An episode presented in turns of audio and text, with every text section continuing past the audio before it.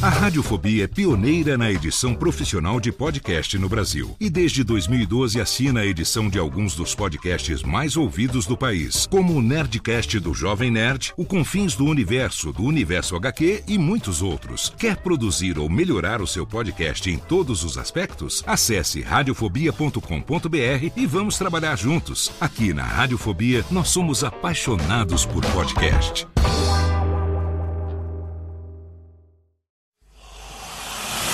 Emoção. Emoção.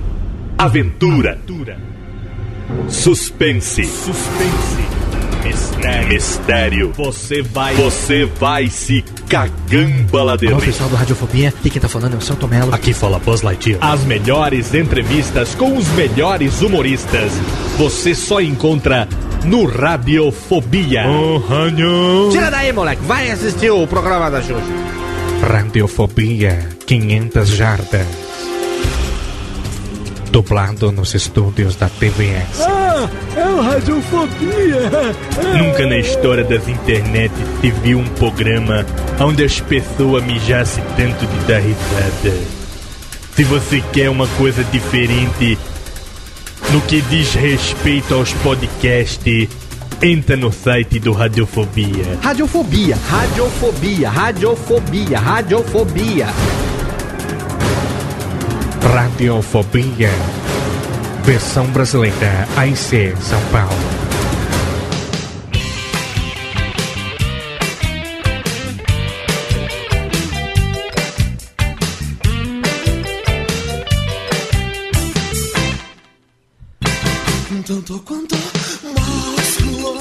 Saudações, ouvinte desocupado, você do mundo inteiro que assiste e ouvir essa bagaça podcastal, você já me conhece, eu sou seu amiguinho, eu sou Léo Lopes, e é com orgulho na minhas tetildes que eu trago pra você mais um Radiofobia Les, les, les. Exatamente, eles. Nesse mês de junho de 2013, eu estou aqui com muito frio, tomando quentão e vinho quente. E é com orgulho que eu trago ele que está sofrendo com as manifestações, com as depredações, com o vandalismo nas suas praças pixeladas do seu município pixelados. A presença dele, ele que fazia tempo que não aparecia aqui porque estava enfrentando todos esses problemas. Meu querido prefeito Carlos Alberto da Silva Oliveira Vivaco de Second Elias Les Les. É isso mesmo, botei o meu suspensório e fui às ruas combater o crime na minha cidade pixelada. Eu quase falei sutiã, porque aqui eu sou o Vivaco com V maiúsculo. É maiúscula. É, muito bem. Tem Batman lá na cidade gamer, Vivaco, pra defender vocês? Não, sou eu vestido de Mulher Maravilha, mas é porque o Ed Palhares, abraço Ed Palhares, ele não terminou de desenhar a fantasia que eu pedi. Ai, meu Deus do céu, que nojento agora que foi você com o seu laço da verdade na mão. É, a fantasia que o Ed tá fazendo pra ele é de super caneca, né? é, exatamente. Mas eu super canequildes. E do nosso lado tem também ele que já se manifesta, a presença do menino da latrina. Esteve em alguns programas ausente, mas é por uma boa calça. A presença de quem menos do que Vitor Rafa Studios Roses, John Jones. É, eu sou babaca, né, cara? Já entro, falo antes da minha apresentação, Sem mas enfim, problema. é sempre um prazer estar aqui. Você, Vitor Fabianos Rosses, di- dispensa apresentações. É, eu sou agora o, o Ed, próprio Ed Canequeiro me falou que eu sou o vô Vitinho. Eu tô em todas as histórias e tenho uma história solo também. Você dispensa apresentações porque você é nosso caçulinha. Exatamente. Você é nosso Tá na, delicinha. tá na hora de comprar um teclado, né, pro caçulinha. É, exatamente. Ah, moleque. Ah, meu Deus do céu, a Térica já tá aqui olhando pra mim, já tá mandando, começamos na apresentação hoje já, exatamente, e temos diretamente de Brasólia, ele que esteve sentado no, na rampa do Planalto com sua cueca e seu sutiã de bojo, a presença de ninguém menos do que diretamente de Jurassic Cast, a figura de meu amigo Manuel Calaveiras Les, Les, Les, Les. Olá, meus queridos. Eu estou com as mãos pra cima. Estamos aqui...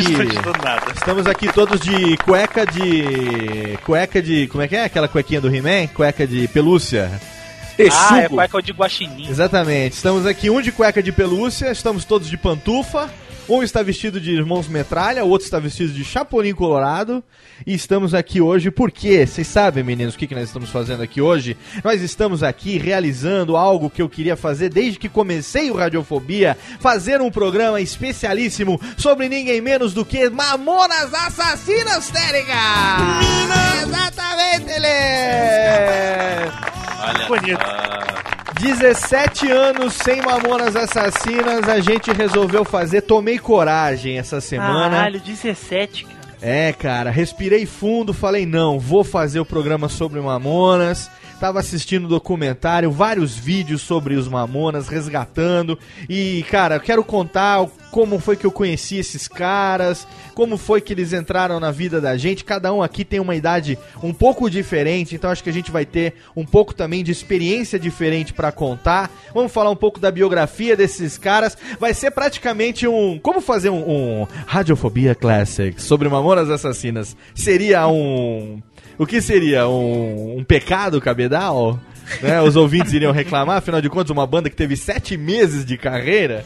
Cara, mas foram sete meses mais intensos da carreira da música. Então eu resolvi, música. eu resolvi, ao invés de fazer um Radiofobia Classic, cadê Técnica? Radiofobia Classics. Eu resolvi fazer um Um Radiofobia clássico! e chamei meus amigos que tudo sabem imitar Paraíba aqui pra, pra chamar o Kreuzebeck. Chama o Kreuzebeck aí, Vitinho. Atenção, Creuzebeck, chegue Vai, Cheguinho. so- sobe Kreuzebeck. Hoje não tem técnica, hoje é Kreuzebeck. Sobe as melódias, Kreuzebeck. Vamos pro recadalho que daqui a pouco tem Mamonas Assassinas, rapaz. Ô. Você me deixa doidão. Oh yes.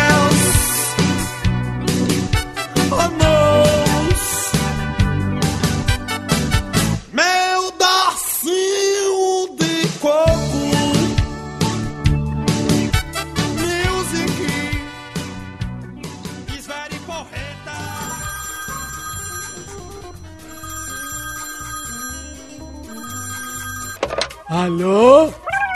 Não, meu pai tá assim. Ah, mas ele não pode atender. Ele tá ocupado, tá fazendo totô. Eu vou anotar. Fala aí. Nossa, é? Puxa vida, hein? Ah, tá bom. Pode deixar que eu falo. Tá, tchau. Ô pai, tem recado aqui, ó.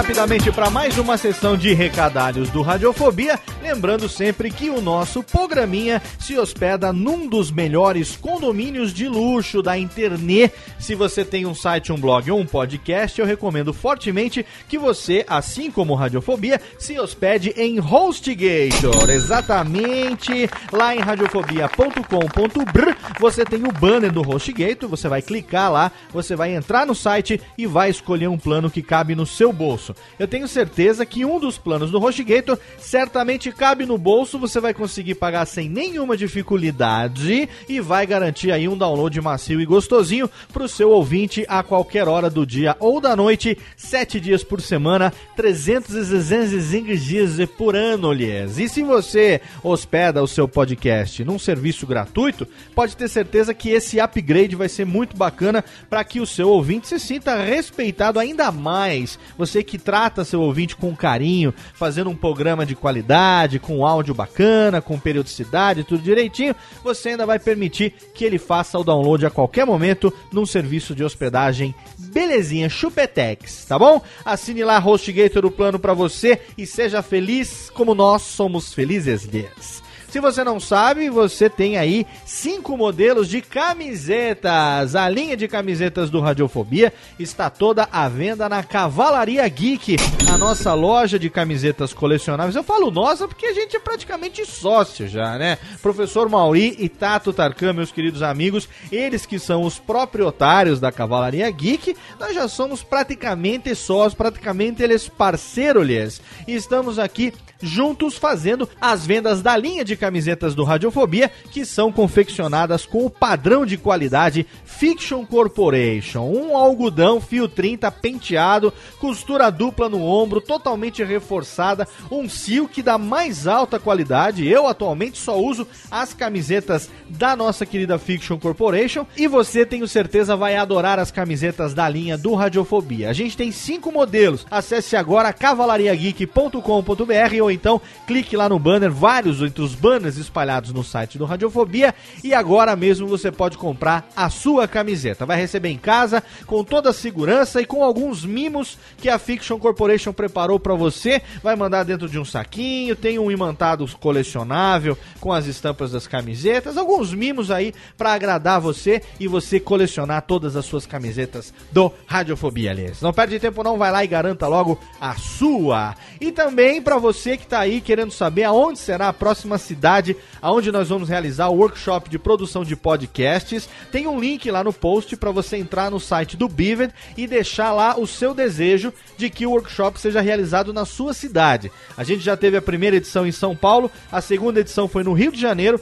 e agora a gente está analisando quais serão as próximas cidades aonde nós vamos levar o nosso workshop de produção de podcast. Será Curitiba? Será Brasólias? Será Porto Alegre? Será Belzonte? Será Fortaleques? Será Manaus? Será Maceió? Não sei, eu não sei. eu. Você vai lá agora, clica no link que tá lá no site, o link para você tá escrito lá, indique a cidade onde você quer que seja realizado o workshop Tereréu. Você vai pro site do Bivet, lá você vai clicar, deixar o nome da sua cidade e a gente vai analisar aquelas que são as mais desejadas, onde tem a procura maior da galera. Em breve vamos levar o nosso workshop de produção de podcasts para você. E também para você que tá numa cidade aí distante, para você que tá num outro país até e gostaria de fazer o workshop de produção de podcasts, aguarde porque o Beaver está desenvolvendo uma plataforma inédita aonde a gente vai poder fazer esse workshop de uma maneira que até você que mora em outro país, no Japão, na Alemanha, nos Estados Unidos,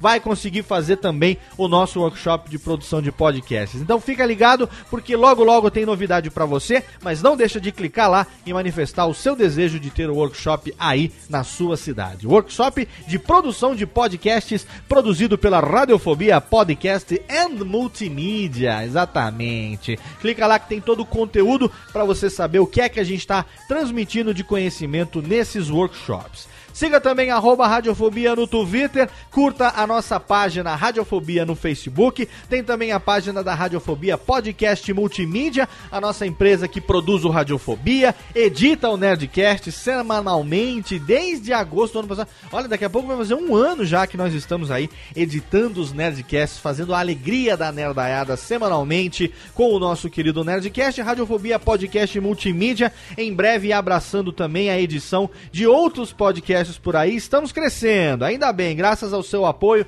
graças à sua audiência, graças a você compartilhar o nosso conteúdo nas redes sociais. Em breve teremos novidades para apresentar para você. Mas por enquanto é só isso. É o Jabex básico, são os recadalhos básicos do nosso programinha de hoje, que é totalmente especial, aonde eu consegui realizar um desejo desde antes de fazer o Radiofobia, desde a época que eu estudava rádio lá na Rádio Oficina, eu queria fazer um programa sobre Mamonas Assassinas e tá aqui, realizando hoje esse sonho com meus amigos Vivaco, John V. Jones e Manuel Calaveira, trouxemos o Radiofobia 115 para você. Então aumenta aí o volume e você vai saber quase tudo, não é tudo, você vai saber um pouquinho daquilo que a gente conseguiu compartilhar com você e vai entender um pouco porque é que a gente gosta tanto desse quinteto que deixou tanta saudade pra gente. Aumenta aí, Radiofobia 115, até mais.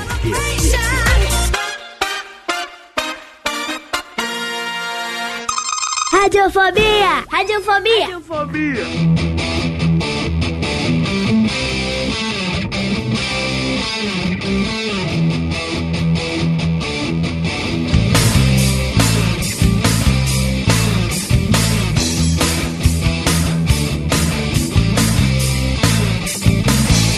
Comida tu é bom! Tamo de volta!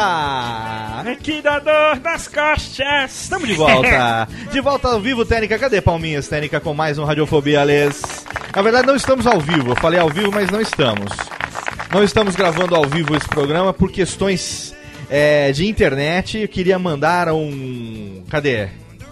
Um pequenos. Cadê, Técnica? Os pequenos cabong aqui na cabeça. Ah, um entuxa? Não, pode ser um cabong também. Isso, um cabong na cabeça dos provedores de internet. Um beijo grego em seus respectivos tobas, seus filhos da Paxa. Que por culpa de vocês não podemos gravar ao vivo com os ouvintes por causa da nossa banda que está uma bosta. Mas isso não é, não é tristeza. O momento hoje é um momento de alegria porque eu estou recebendo Carlos Vivaco, meu querido amigão, meu querido menino da latrina John V. Jones e meu querido Manuel Calaveira. Três engraçaralhos do mais alto garbo e elegância para fazer aqui o nosso a nossa aquarela engraçaralha hoje no Radiofobia, especial sobre Mamonas Assassinas. Eu gostaria de falar nesse primeiro bloco informativo, meninos, é, um pouquinho da história desses caras que tiveram como banda uma passagem muito rápida pelas nossas vidas. Rápida, porém intensa, não é verdade? Acho que. Muito, muito. Deixa eu muito. ver, deixa eu fazer uma enquete aqui. Viváqua, é, quantos anos você tinha em 1995, meu querido? Eu tinha acabado de sair do meu baile de debutante, 15 anos. 15 anos. E você, Manuel Caselas? Eu tava com. Na época que os Mamonas surgiram, eu tava com 14. 14. Você é mais novo do que Viváqua, então. Alguns meses, é um porque pequeno- os- eu sou de novembro, né? Os Mamonas, Ah. Eles surgiram, acho que foi em setembro, foi em agosto, mais ou menos. Eles lançaram o primeiro CD em é, 23 de junho de 95. Olha aí, então tava com 14 aninhos. 14 anos. E o pequeno Victor John V. Jones estava ainda nos coeiro, não? Cara, eu tinha 5 anos de idade. 5 anos de idade. Você se lembra de alguma coisa de Mamonas, Victor Ross? Cara, eu lembro mais do pós-Mamonas do que. Eu lembro que o meu primo foi num show, meu primo que inclusive mora comigo. Hum. Ele foi num show dos Mamonas, voltou com faixa e tudo, mas eu, assim, lembrar deles ao vivo. Eu lembro mais do enterro do que do resto. cara. Entendi. É porque marcou na época, né? É, marcou Parou. bastante. Dois, foi dois anos só depois da gente ter perdido o Ayrton Senna, né? E 96 foi realmente marcou, parou o É, país. eu, lembro, eu lembro dos dois, inclusive, dos dois enterros, do, Senna e dos Mamonas. Do Senna e dos Mamonas. Uma, uma lembrança que na, na cabeça de uma criança fica gravada essas coisas, né, cara? É, fica com uma imagem de heroísmo, cara. É, eu imagino, porque, pô, a- a- ambos arrastaram milhões de pessoas né, atrás. É, ídolos, e a criança fica fascinada. Com que, certeza. Que, porra, como é que esse cara leva tanta gente pra um enterro, não sei o que, e aí você fica um pouco fascinado, eu acho muito legal, cara. Mamonas Muita gente da minha Assassinas. geração gosta dos Mamonas por isso. Então, eu acho que. Agora, eu não sei se eu falo ou não falo, mas quando os Mamonas Assassinas surgiram, eu tinha 20 anos de idade e tava no Japão, tinha acabado de chegar no Japão. Eu cheguei no Japão em fevereiro de 1995, passei o meu primeiro ano no Japão em 1995. E isso no segundo bloco a gente vai falar o que, cada um tava fazendo nessa época, como é que cada um lembra. Mas assim, é, há 17 anos atrás a gente perdia Mamonas e há 18 anos eles começavam as suas carreiras, né? Então, é, se você não lembra, se você aí é jovem como o Vitor, está hoje com 22 anos? 23. 23. Então, os nossos ouvintes aí que tem essa faixa de idade, de mais ou menos 20, 20 a 25 anos, os mais velhos, como eu, com certeza vão lembrar, mas os mais novos não vão lembrar. Então, vamos falar um pouquinho desses caras. Era uma banda, é, podemos falar de rock, né? Porque o, a base do som deles era rock. Eles surgiram é, como banda em março de 1989, na verdade, começaram a, a, a a- a- montaram uma banda chamada Utopia. né? O, a banda era formada. é, o Mamonas Assassinas tinha cinco integrantes: É, o Júlio Hazek, Bento Rinoto, os irmãos Sérgio Reoli e Samuel Reoli. E o último a entrar pra banda foi o Dinho, né? Então, é, o que acontece? É, o Sérgio Reoli, ele trabalhava é, na Olivete, antiga Olivete, falida Olivete, que era uma Por que fábrica. faliu? Porque era uma fábrica de máquinas de escrever. eu não sei se faliu ou não, mas eu sei que se existir ainda hoje em dia, ela não fabrica mais máquinas Não, de não, escrever. não, vamos falar assim, vamos falar assim, migrou, virou Facebook. Ah, virou As pessoas virou- adoram, Oh, as pessoas exato. adoram essas coisas. Muito né? bom, vamos, vamos criar factoides, vamos criar factoides. É, vamos, é, tipo assim. É. Ah, ela, ela encerrou e criou um relógio digital. Trabalhava na empresa que um dia seria o Twitter. Exatamente. O Sérgio Reoli, ele conheceu Maurício Rinotto, que era irmão do Bento, né? Aí, conversando e tal, o Bento descobriu que o Sérgio era bate... o Maurício descobriu que o Sérgio era baterista. E aí ele falou assim: pô, você toca bateria e tal? Eu falei, ah, eu né, tinha uma banda, mas não, não vingou. Eu ah, meu irmão toca guitarra. Então, meu, ele sempre quis ter uma banda, vou apresentar você pra ele e tal. Eles eram de Guarulhos, né? Em São Paulo, grande São Paulo. E aí o, o Maurício apresentou o irmão dele, o Bento Rinoto, japonês, pro Sérgio, né? O Sérgio Reoli. Eles começaram a ensaiar na casa do Sérgio e tal. Aí é, o Samuel, que era o irmão do Sérgio, que não tinha muito interesse, começou a se interessar também por música e começou a tocar baixo elétrico. Então, eles fizeram uma amizade, começaram a tocar música e você tinha um baterista, você tinha o baixo e você tinha a guitarra. Quer dizer, você já tinha a cozinha, né, de uma banda, né? E aí eles arriscavam no vocal, eles form- formaram uma banda, um trio, na verdade, é, deram o nome de Utopia. Essa banda Utopia, se não sei se vocês conhecem ou não, mas na- nessa época, 1989, 1990, é, eles tocavam cover de grupos que faziam sucesso, né? Quem que fazia sucesso no começo dos anos 90? O Traje a Rigor, Legião Urbana, né? Titãs, Paralamas, Barão Vermelho e tal. E outras bandas internacionais, tipo Rush, Guns, enfim, todo mundo aqui se lembra, acho que um pouco dessa época, né? Ah, Até o nome remetia muito a essa história de Legião, Utopia, Isso, né? exatamente. Uma, uma coisa mais pra frente e séria, né? Porque dizem que uma coisa de banda cover que tem vontade de crescer é, é, Normalmente você começa tocando o que você gosta, ensaiando e consumindo isso, né? É, e aí você quis dizer pra frente sério e eu entendi pra frentex. Ah, não, não. É pra Frentex. pra Frentex também era um termo que se usava muito no começo dos anos É, 90. então, por isso. É. Aí o que acontece? Os caras tocavam, mas era assim, cara. É, não tinha muita. Tocava na noite, na noite de Guarulhos, ia pra um barzinho em São Paulo, aquela coisa e tal, né? E eles eram animados, eles eram bem humorados e tal, mas as músicas dele eram meio deprê, era aquela coisa mais progressiva e não sei o quê. Quando foi em determinado momento, em julho do ano de 1990, é, o público estava pedindo pra eles, estavam fazendo uma apresentação num bar, e aí o público pediu pra eles é, tocarem uma música do Guns. Eles falaram, pô, a gente sabe tocar, mas a gente não sabe a letra. Então se tiver alguém aí na plateia que queira cantar, pode subir no palco. E aí foi quando um cidadão chamado Alexander Alves, o apelido dele era Dinho, ele se voluntariou pra cantar, subiu no palco, tirou a camiseta, botou como se fosse a bandana do Axel Rose, começou a dar aquelas reboladinhas que o Axel Rose dava no palco, assim, fazia. Muito hétero, por sinal. Ex- totalmente hétero aqui ó, a música do.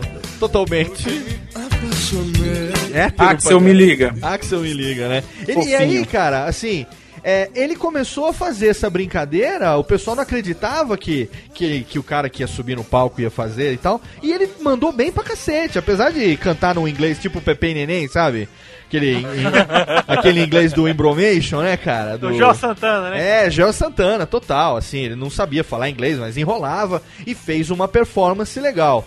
Resultado: o cara entrou pra banda pra ser é, o vocalista da banda.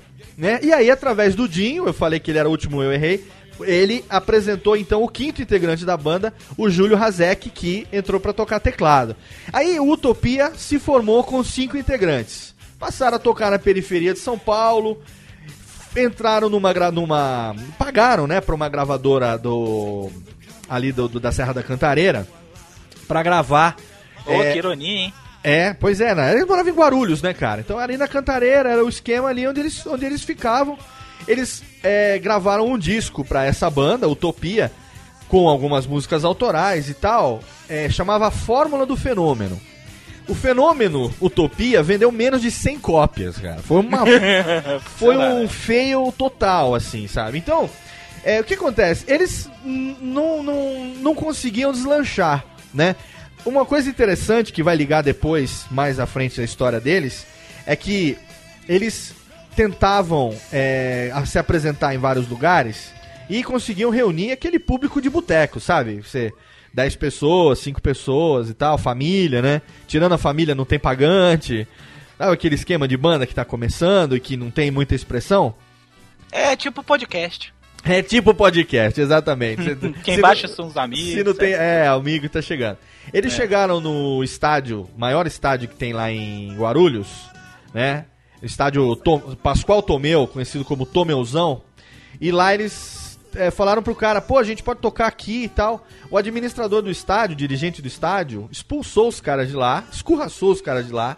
Falaram que eles eram nada e que nunca que eles iam fazer um sucesso com esse nome, que Utopia era bem a cara deles mesmo, que é, era uma utopia eles acharem que um dia eles poderiam tocar naquele estádio, que era o principal estádio. E nem é um estádio tão foda assim, cabe acho que, sei lá, 9 mil pessoas. Mas. Pô, mas pra que isso, cara? É, o cara esnobou, não. Os caras estavam lá, todos metidos a querer brincar, a querer fazer o show. Tentaram convencer o cara e o cara deu uma esnobada bonita Ah, neles. entendi. Você vai me lembrar disso um momento dali pra frente, né? Só que assim, eles tocavam nos barzinhos e fazendo sempre uma brin- brincadeira, aqueles escrachos que eles faziam entre uma música e outra, faziam palhaçada e tal. E essas palhaçadas, às vezes uma paródia de uma música que eles faziam, é, quer ver, por exemplo, aqui, Técnica, técnica não, Kreuzebeck, tem aqui uma paródia de uma música aqui deles, vamos ver aqui, por exemplo, uma versão que eles faziam, ó. Olha que bonita, vamos ouvir. Essa aqui já é num show ao vivo como Mamonas, mas na época do Utopia, eles brincavam com coisas assim, ó. Não beija aqui, baby. Não é legal. Olha só o cheiro disso, mulher. Parece até bacalhau. Isto saiu de seu cu. Ninguém mandou tu bufar. Agora respira sozinha.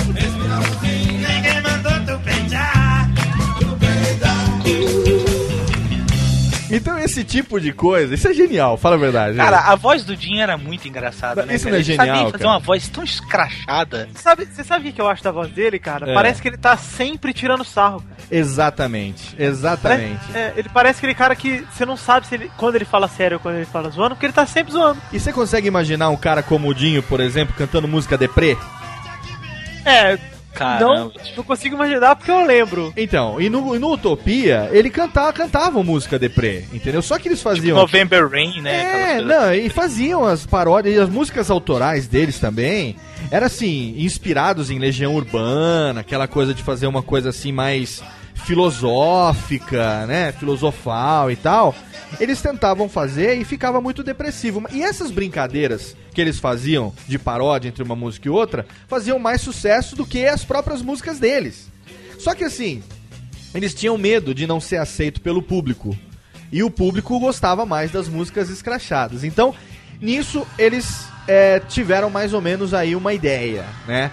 O que acontece, uma coisa que é interessante sobre a história dos Mamonas, principalmente sobre a história do Dinho, a gente tá falando um pouco dele aqui, é que o Dinho é, e, e- vocês, tanto o Viváqua quanto o meu querido John V. Jones, como o meu querido Calaveira, o jeito de vocês serem me lembra muito o Dinho, né?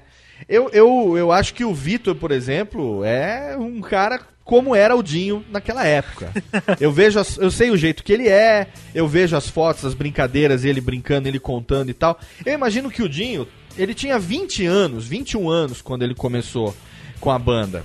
Né, quando ele começou a tocar, na verdade, quando ele começou a tocar com, com a Utopia, ele tinha 19 anos. É, 19 para 20 anos. Então, ele era um moleque, cara, que gostava de falar merda. É, inclusive? Léo, acho que uma das coisas que muito me, me desprenderam pra eu ser engraçaralho, pra eu começar a ser graça, foi o Mamonas Assassinas, cara. Inclusive, o meu irmão, ele é músico, né? Meu irmão é guitarrista, violonista e canta pra caramba e toca todos os instrumentos que eu, que eu conheço. E ele é muito bom. E aí eu fui fazer aula de música, eu comecei fazendo teclado, fiz baixo. E aí, ano retrasado, ou ano passado, acho que ano passado mesmo, o meu irmão quis tocar na nossa faculdade, que ele fazia a mesma faculdade que eu. E a gente juntou uma bandinha e fomos tocar. E aí, sempre no meio do show, meu irmão sempre teve essa visão que eu, que eu sou esse cara que não tem vergonha, que vou lá pro palco. Então, nos dois shows que a gente fez, um eu cantei é, uma música do Sidney Magal, como que chama? Ah, O Meu Sangue Ferve por Você. Sim. E eu tenho Nossa isso no YouTube também, é a se quiser o link isso, no né? post. Vamos botar o link quiser- no post. Link no E na post. A outra. tua cara, essa merda. Com É, certeza. então, e na outra eu, to- eu cantei. Não aquele- fale mal de Cici. Não, muito bom, Não, não, perfeito. Cici é- na outra eu cantei. Cici é ídolo. Cici é, Popozuda í- rock and roll, cara. Cici é ídolo. Ídolo. Nossa, cara, eu adoro o Magal, velho. Eu sou doido pra ver um filme, um Magalzão dele. é ídolo, que eu ainda quero gravar uma entrevista, um Radiofobia com o Magalzão. Nossa, cara. por favor, me Nossa. chama, olha. meu Não, eu eterno. tenho que estar nela pra ele Com cantar. Quando ele certeza. cantar Sandra Rosa Madalena, eu tô junto. E vocês sabem que é, é, a gente, eu já fui assim também, quando eu conheci o Mamonas, eu tinha 20 anos, como eu falei, e o Dinho é de 71, eu sou de 74, a gente é daquela mesma geração. As influências, eu lendo depois a história do Dinho, eu vejo que a gente era muito parecido, é, hum, assim como o Vitor é hoje, assim como o Calaveira como moleque foi, a gente sabe, né, já conversou, já gravou vários podcasts juntos, Viváqua também e tal. Essa coisa do engraçaralho, do brincalhão, do imitador, de fazer todas as brincadeiras. É, o Dinho, ele, nos intervalos das gravações, ele soltava essa coisa do imitador, esse lado cômico, né? Então ele, ele era aquele tipo de cara que conseguia tirar uma risada de qualquer pessoa, né? Muitas vezes as pessoas sugeriam pra ele, ó, por que, que você não trabalha com humor? Por que, que você não faz isso e tal? Mas ele falava que não, que, sabe, ficava puto, falava não. é, eu prefiro é, cantar nesse estilo, sabe, um romântico comportado, uma coisa assim, É, mais. coisa- é, é, tava muito em vigor também na época, me corrija se eu estiver errado. Exatamente. Mas o, o. aquele, aquele lá, o Nirvana também, todo, Isso. todo é. molecote que, dan- que cantava queria cantar igual Começo dos outro anos que não tinha 90, na você tinha que ser meio deprê, entendeu? Isso, coisa- é, depressivo. Você- É. Aliás, adolescente até hoje é assim. Era meio depressivo, né? Só que assim, che- o momento ia chegar onde isso, esse, esse tom dele, seria, seria importante pra nascer a, a- o, o Mamonas, né? É, o Dinho, antes do Mamonas, ele trabalhou em comício de político, ele era cabo eleitoral.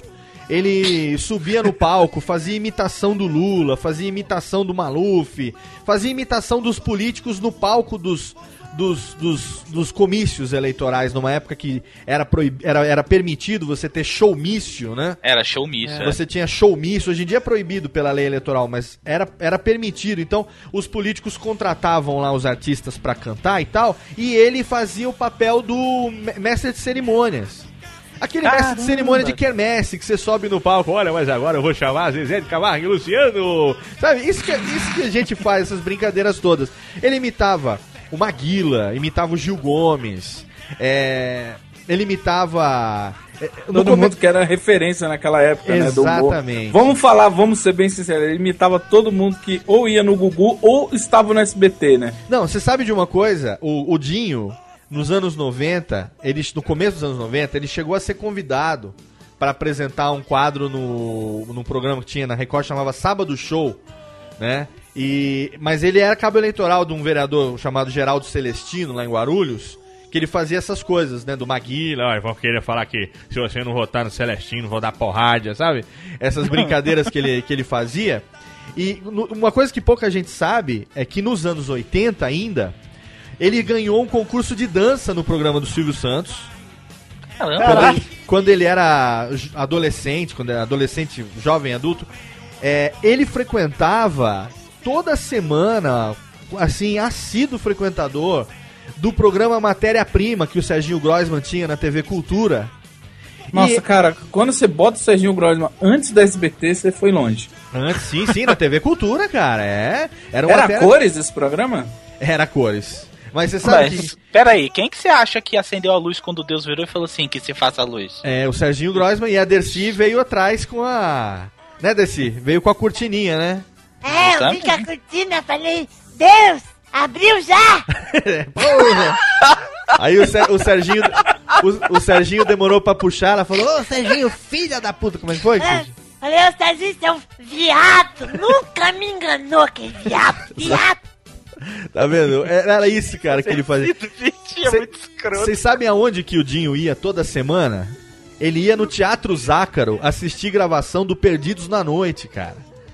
Na época que o. Primeiro programa do Faustão. Quando o Faustão. fa- Não, segundo. Primeiro foi o Balancê, que Ah, ele foi? tinha na Jovem Pan, que era um programa de auditório. E esse Balancê, que também era filmado, ele virou o embrião do Perdidos na Noite. O Perdidos Caramba, na Noite nem foi... sabia disso, Léo. Sim, Perdidos na... foi o Balancê, era um programa que ele tinha na Rádio Jovem Pan, na época que não era Jovem Pan 2, era Rádio Jovem Pan em São Paulo.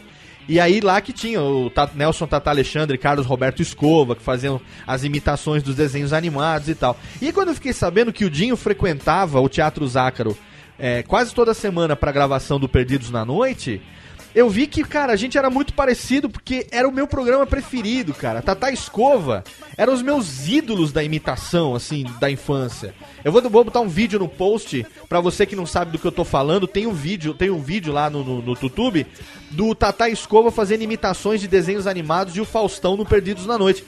Então, numa daquelas daquela plateia ali, o Dinho tava lá. Né?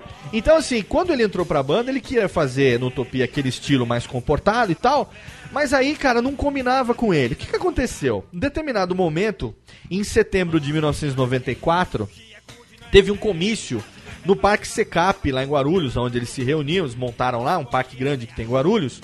E aí eles iam fazer o show de encerramento desse comício. Eles foram contratados, a banda Utopia foi contratada para fazer o show de encerramento desse comício. Na ida pro comício, dentro do carro, eles compuseram Robocop gay. Olha só. Eles ra- rabiscaram uma letra e falaram assim: vamos fechar esse show hoje, vamos fazer uma coisa louca, vamos fazer uma coisa diferente. E aí eles criaram a letra, escreveram a letra no carro, dentro do Fusquinha, indo pro comício, é, cantaram Robocop gay, perderam a vergonha, o Dinho botou uma peruca loira, um vestido que ele tinha pego emprestado da namorada, da irmã, de alguém, não sei. E aí, Emprestado, sei. é, emprestado. Dava no armário dele, né, Vivago? Ele pegou o vestidinho que ele usava na night. né? e aí eles cantaram Robocop gay. E aí nascia a ideia do Mamonas Assassinas. Então o que eles falaram? Falaram, cara, eu acho que essa vai ser a nossa brincadeira. A gente já faz isso entre nós, já faz isso pra divertir os amigos. O que, que eles fizeram? Eles é, foram para aquele estúdio da, da, da Cantareira.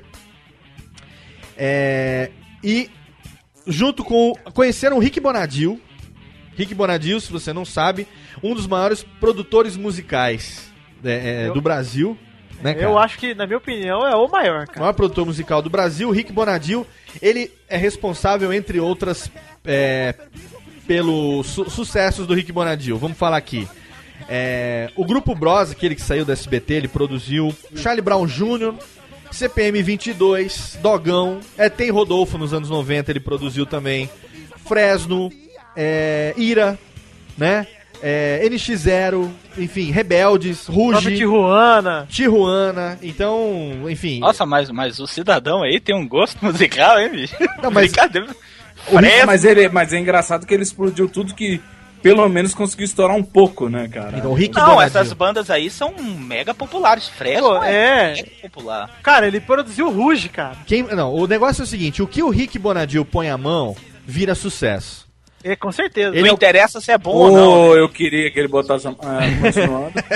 Queria que ele pusesse a mão, né, Vivago? É, Tô- passasse a mão na sua bundinha, né? É, tô sabendo. Cadê? Minha bunda já é um sucesso. Eu queria que ele passasse outro lugar. Olha, Kreuzebeck, manda aqui um.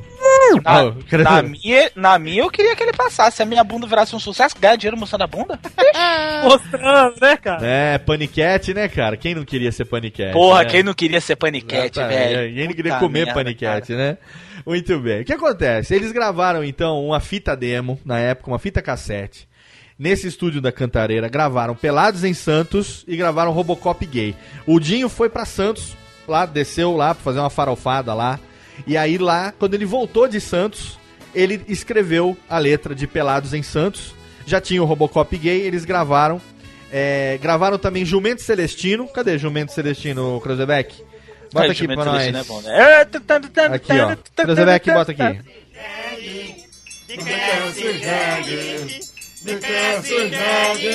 Ah, rapaz! Não é jegue, não, é jumento.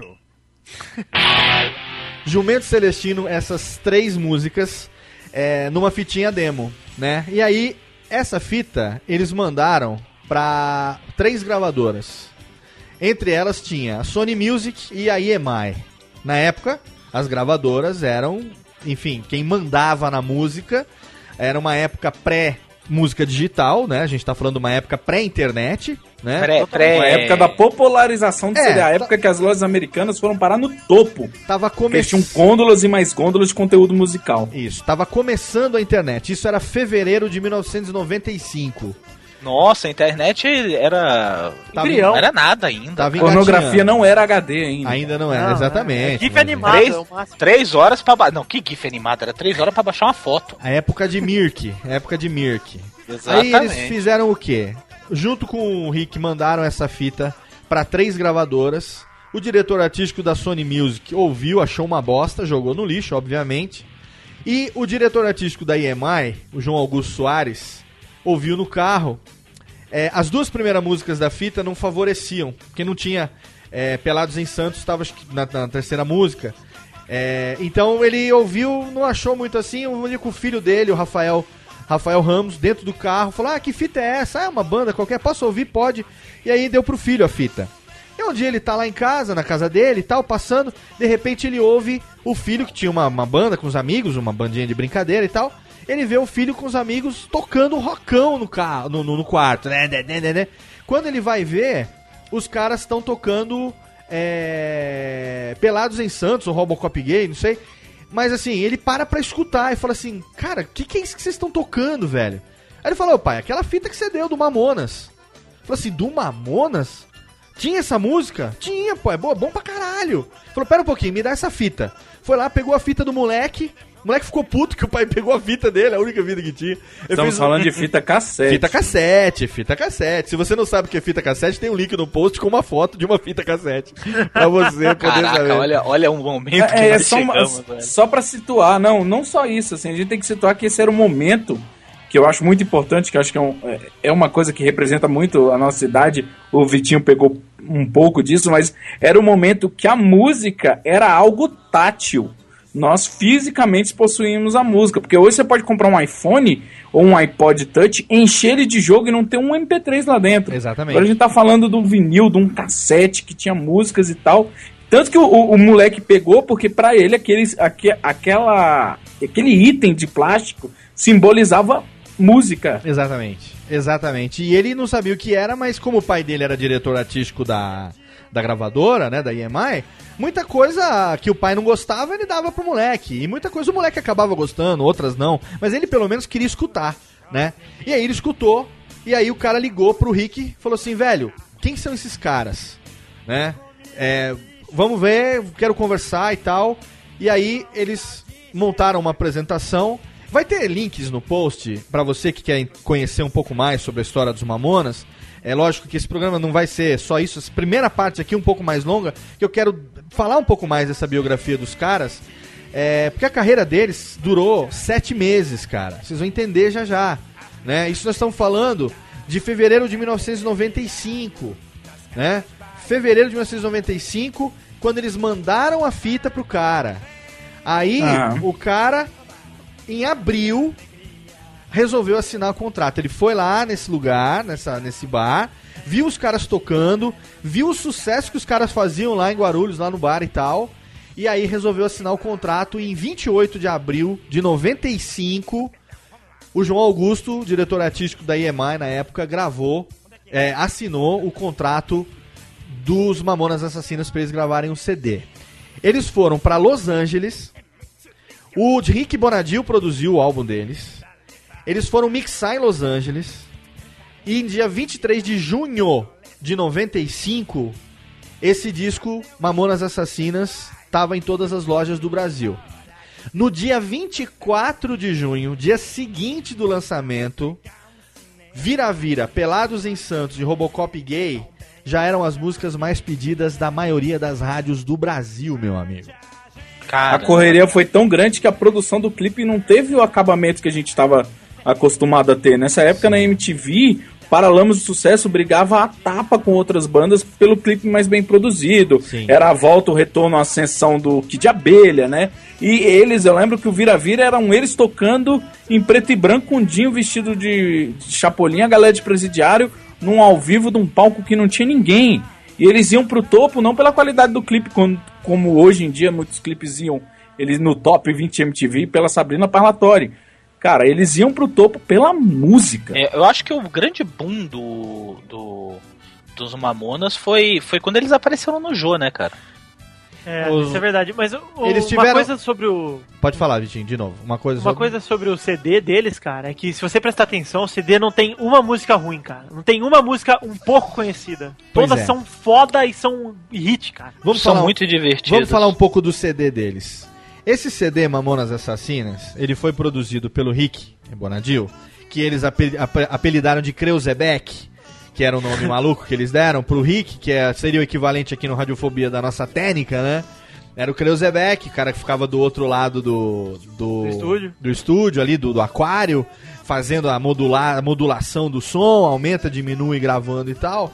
Tem um documentário, isso que eu ia falar, acabei não falando. Tem vários links no post com vários programas. Esse programa agora que o Calaveira citou, que eles participaram ainda do Jô 11 e meia, na época ainda no SBT. No Jô 11 e meia. Alguns meses antes do lançamento do CD. Então não tinha o CD ainda quando eles participaram desse programa lá no Jô, da entrevista.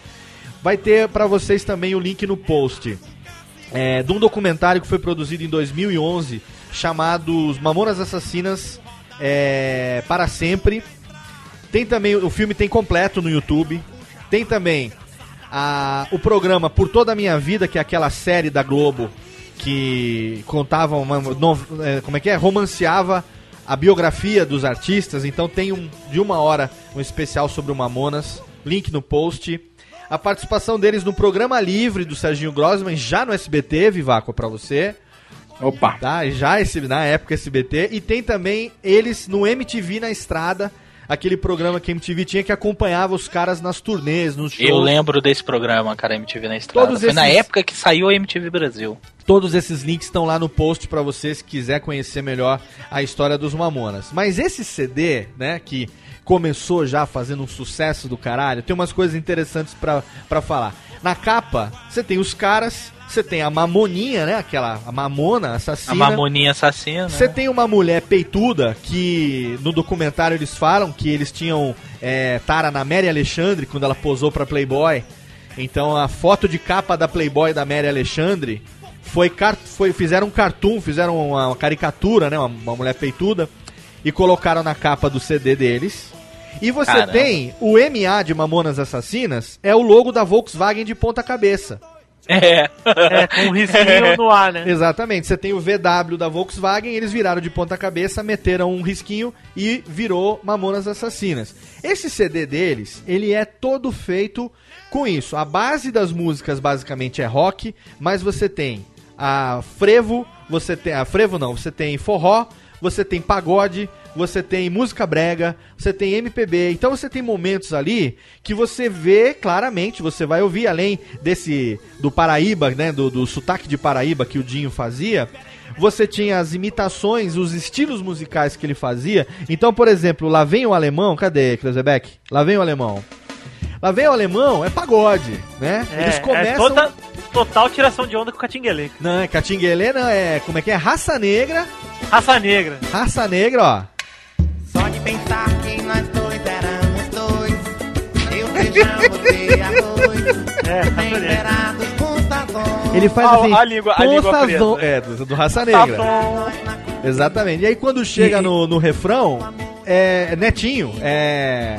Qual, qual era o grupo do Netinho mesmo que tinha? Negritude Era Júnior. Negritude Júnior. Negritude Júnior. Cadê Cruzeback Negritude aqui, ó? Vamos ver. Vamos, vamos ouvir um pedacinho. alemão. Vamos ver aqui as diferenças de estilo dos Mamonas. Vou fazer um programa diferente hoje, né? Acho que é legal, né? Sempre quando você me deixou. Subiu a serra. Isso já é Netinho. Desceu no boqueirão, arrombou meu coração, depois desapareceu. Muito bom, cara. Cara, ele, imita- ele era um bom imitador, muito bom Não, imitador. quer ver, ó? Eu vou botar aqui, Kreuzebeck, avança pro fim da música, que eu quero aquele miudinho que ele faz, o samba miudinho. Aqui, ó. O samba. Aqui, ó, aqui.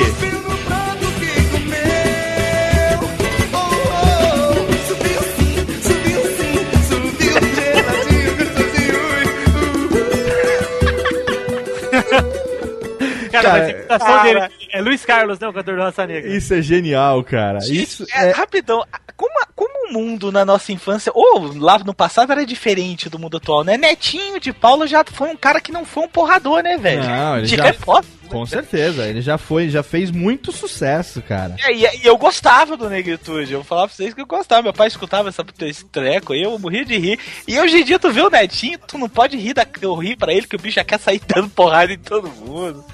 Olha só. Isso daqui é uma paródia clássica das músicas brega Valdir Soriano. E o nome da música é uma sacanagem, né, cara? Chama Boys Don't Cry. Pois então.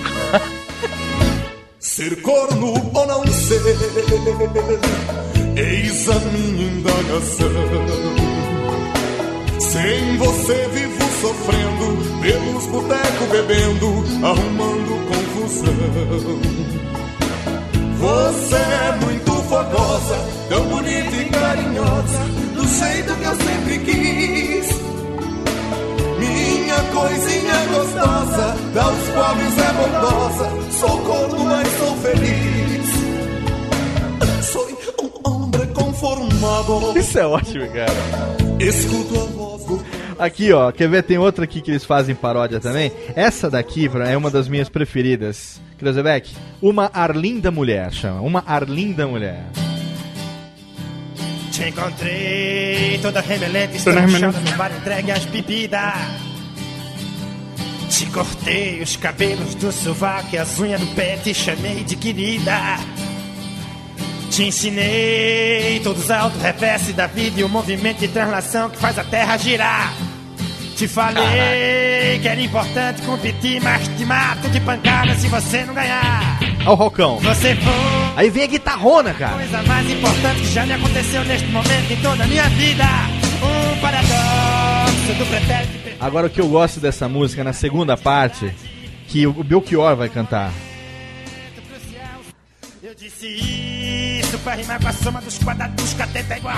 Aí ele- a imitação de Belchior. Você foi, agora a coisa mais importante aconteceu nesse momento até hoje É toda a minha bom. vida. Um paradoxo do pretérito perfeito completo com a teoria da relatividade. No momento Cara, eles mandavam bem na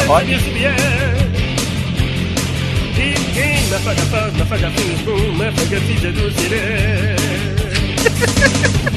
Eu fundei a Associação Internacional de Proteção às Borboletas do Afeganistão. Te provei por B mais C que as meninas dos teus olhos não têm menstruação. Dar um prato de trigo pra dois tigres ver os bichos brigando é legal que só.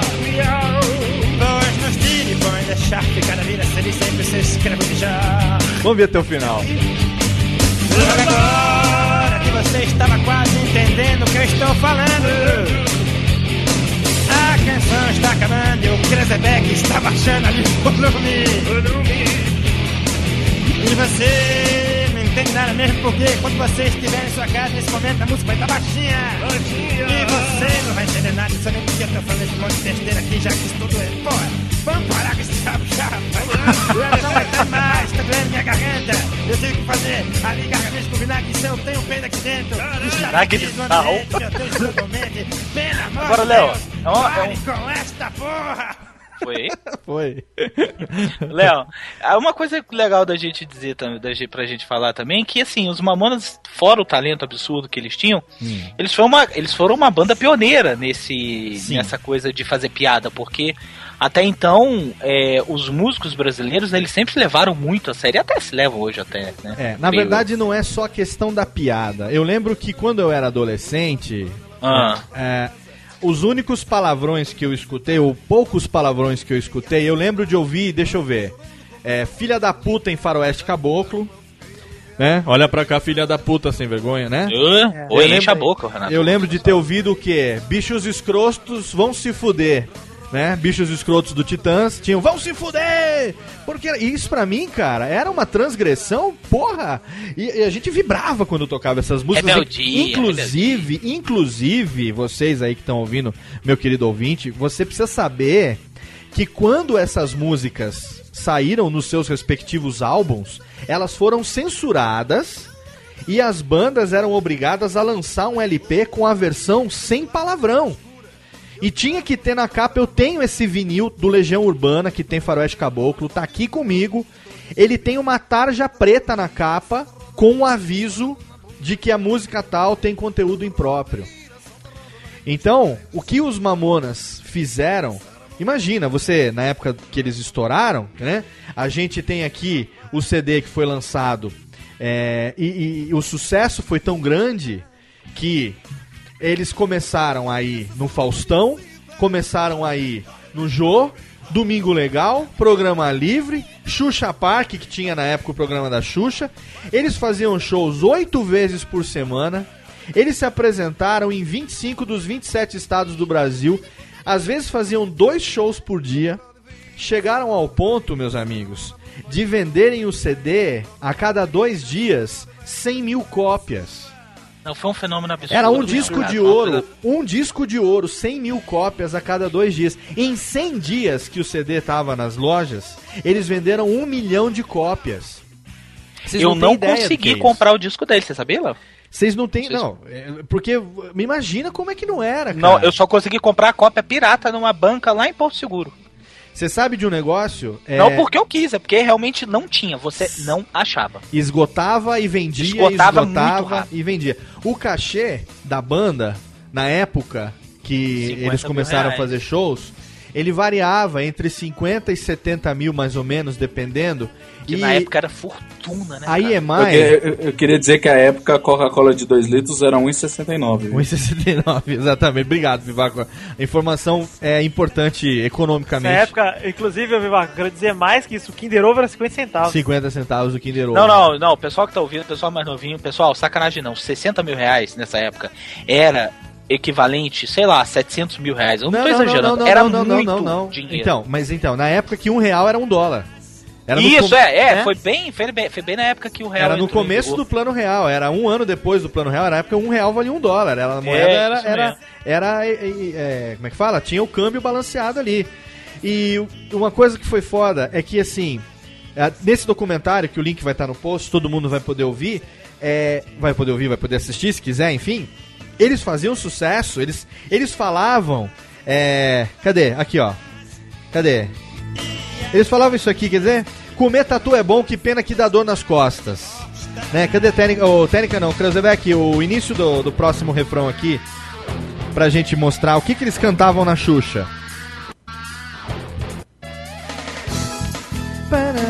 As pombas quando voam aqui, Krausebeck.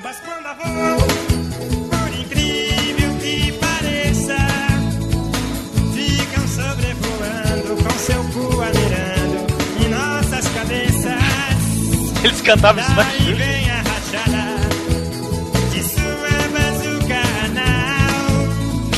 Já tem bomba com mira laser, o tiro sai sempre fatal. Quer dizer, as pombas quando voam, por incrível, por, por- por incrível que pareça, ficam sobrevoando com seu cu amirando as nossas cabeças. Cara, eles cantavam isso na Xuxa. Eles cantavam isso no Faustão, eles cantavam isso na Xuxa, eles cantavam isso no Programa Livre, no Domingo Legal.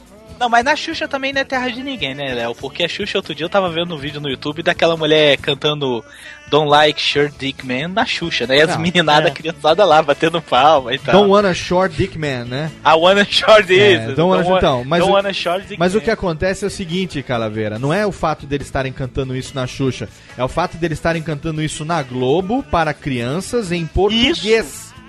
Em português. Ah, bom.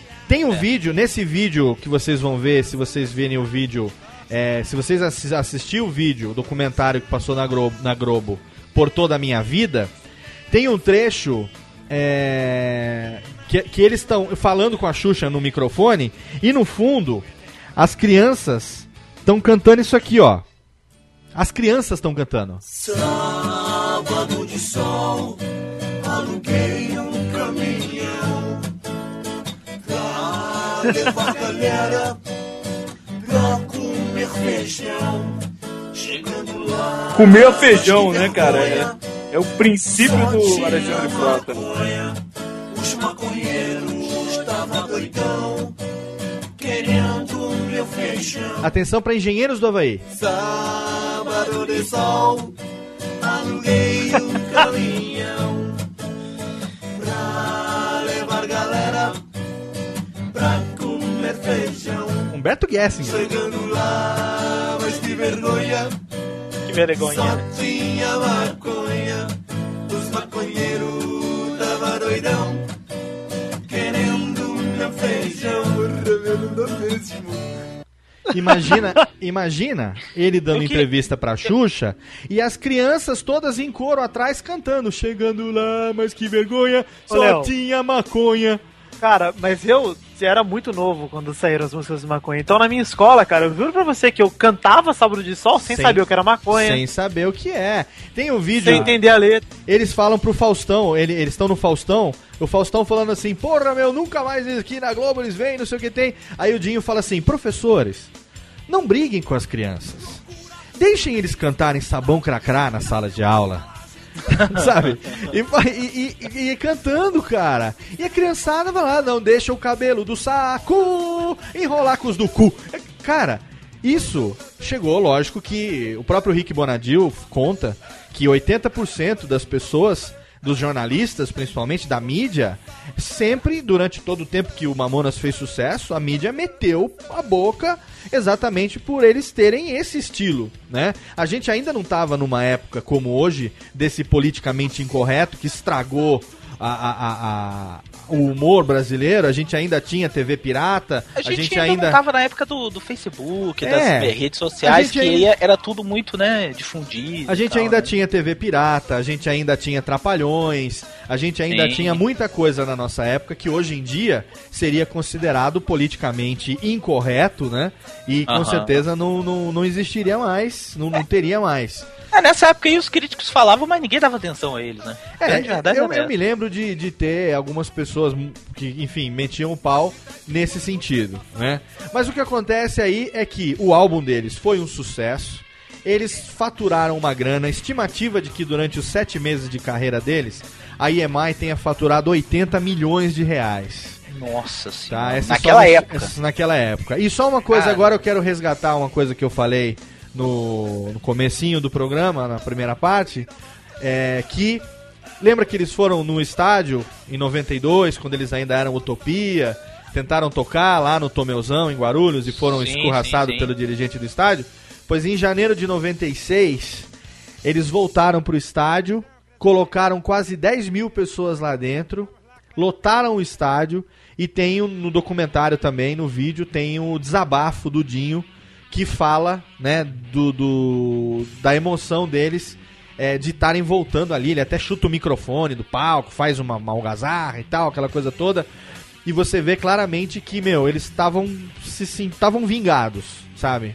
Por terem conseguido isso. Mas O mundo dá volta. é, mas o que acontece é que, é, enfim, até a vida guarda às vezes coisas que a gente não, não, não sabe a razão, a maioria das vezes a gente não sabe a razão.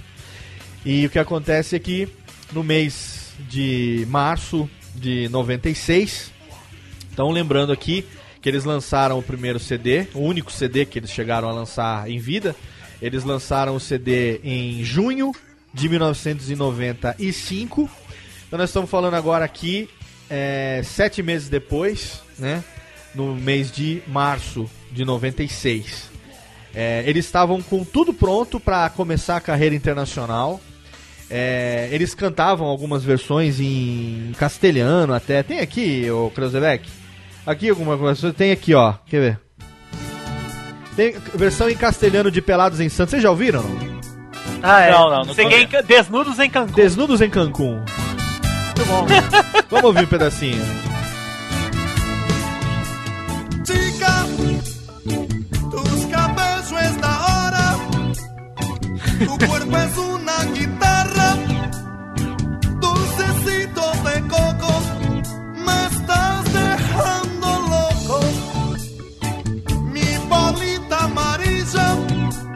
Mari. tiene abiertas las puertas para podernos amar desnudos en Cancún.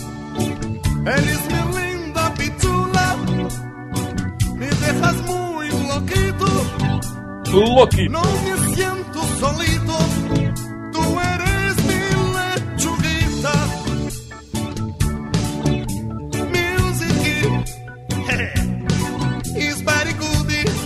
Quer dizer, Esse- essa Ele- risada dele era muito bom. Desnudos em Cancún. Eles se preparavam para uma carreira internacional. É, o sucesso não foi só no Brasil, na América Latina também. E eles estavam com tudo pronto para em março de 93, 96, no dia 3 de março, eles iam viajar para Portugal. E aí eles iam começar uma turnê internacional. Seria o primeiro show deles fora do país. O que acontece é que na véspera dessa viagem para Portugal, pintou um show em Brasília. E eles foram fazer esse show, eles estavam bem cansados. Na época, como eu falei, eles chegavam a fazer oito shows por semana.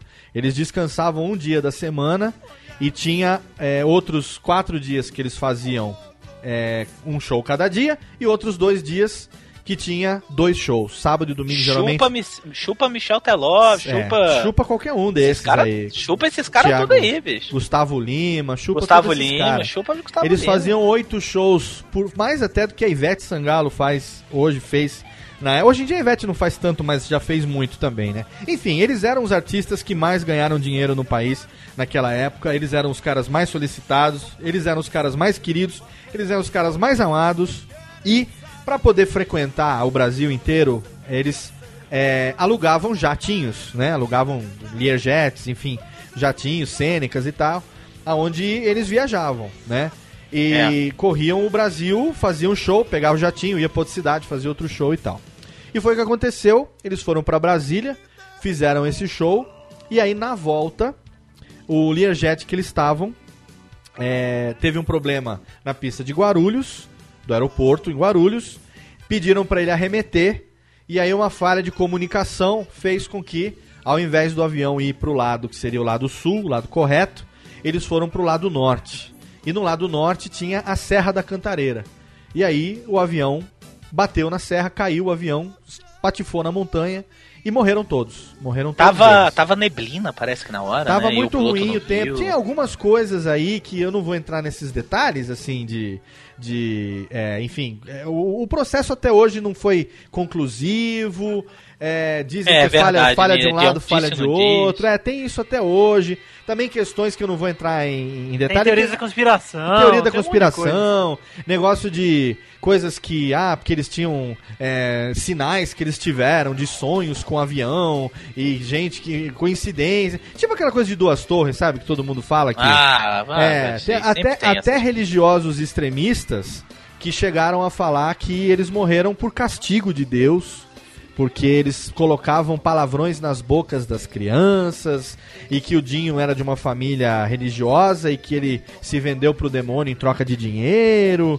né? Vixe, então o, o menino lá do, do, do Ratos de Porão já devia estar morto há muito tempo. É, então assim, Gordo. eu não vou entrar nesses detalhes, mas o que acontece é que eles morreram, cara. Eles morreram sete meses depois de terem começado a sua carreira de sucesso, sabe? E foi uma coisa assim, uma perca, como diria meu vizinho, foi uma perca irreparável, cara, porque eh, você imagina, o Brasil todo, era, eles eram os caras mais queridos, principalmente pelas crianças, cara que gostavam. Eu, eu não vou entrar também nesse negócio, porque eu sempre fui um cara que sempre gostou desse lado intransigente, sabe? Eu sempre gostei desse lado do, do humor, da brincadeira, do escrachado, do palavrão, se bem colocado, né, no momento certo, hum, sabe? E eles faziam isso com maestria, cara, sabe? Então eu me lembro porque assim, é, quando eu fui pro Japão em fevereiro de 95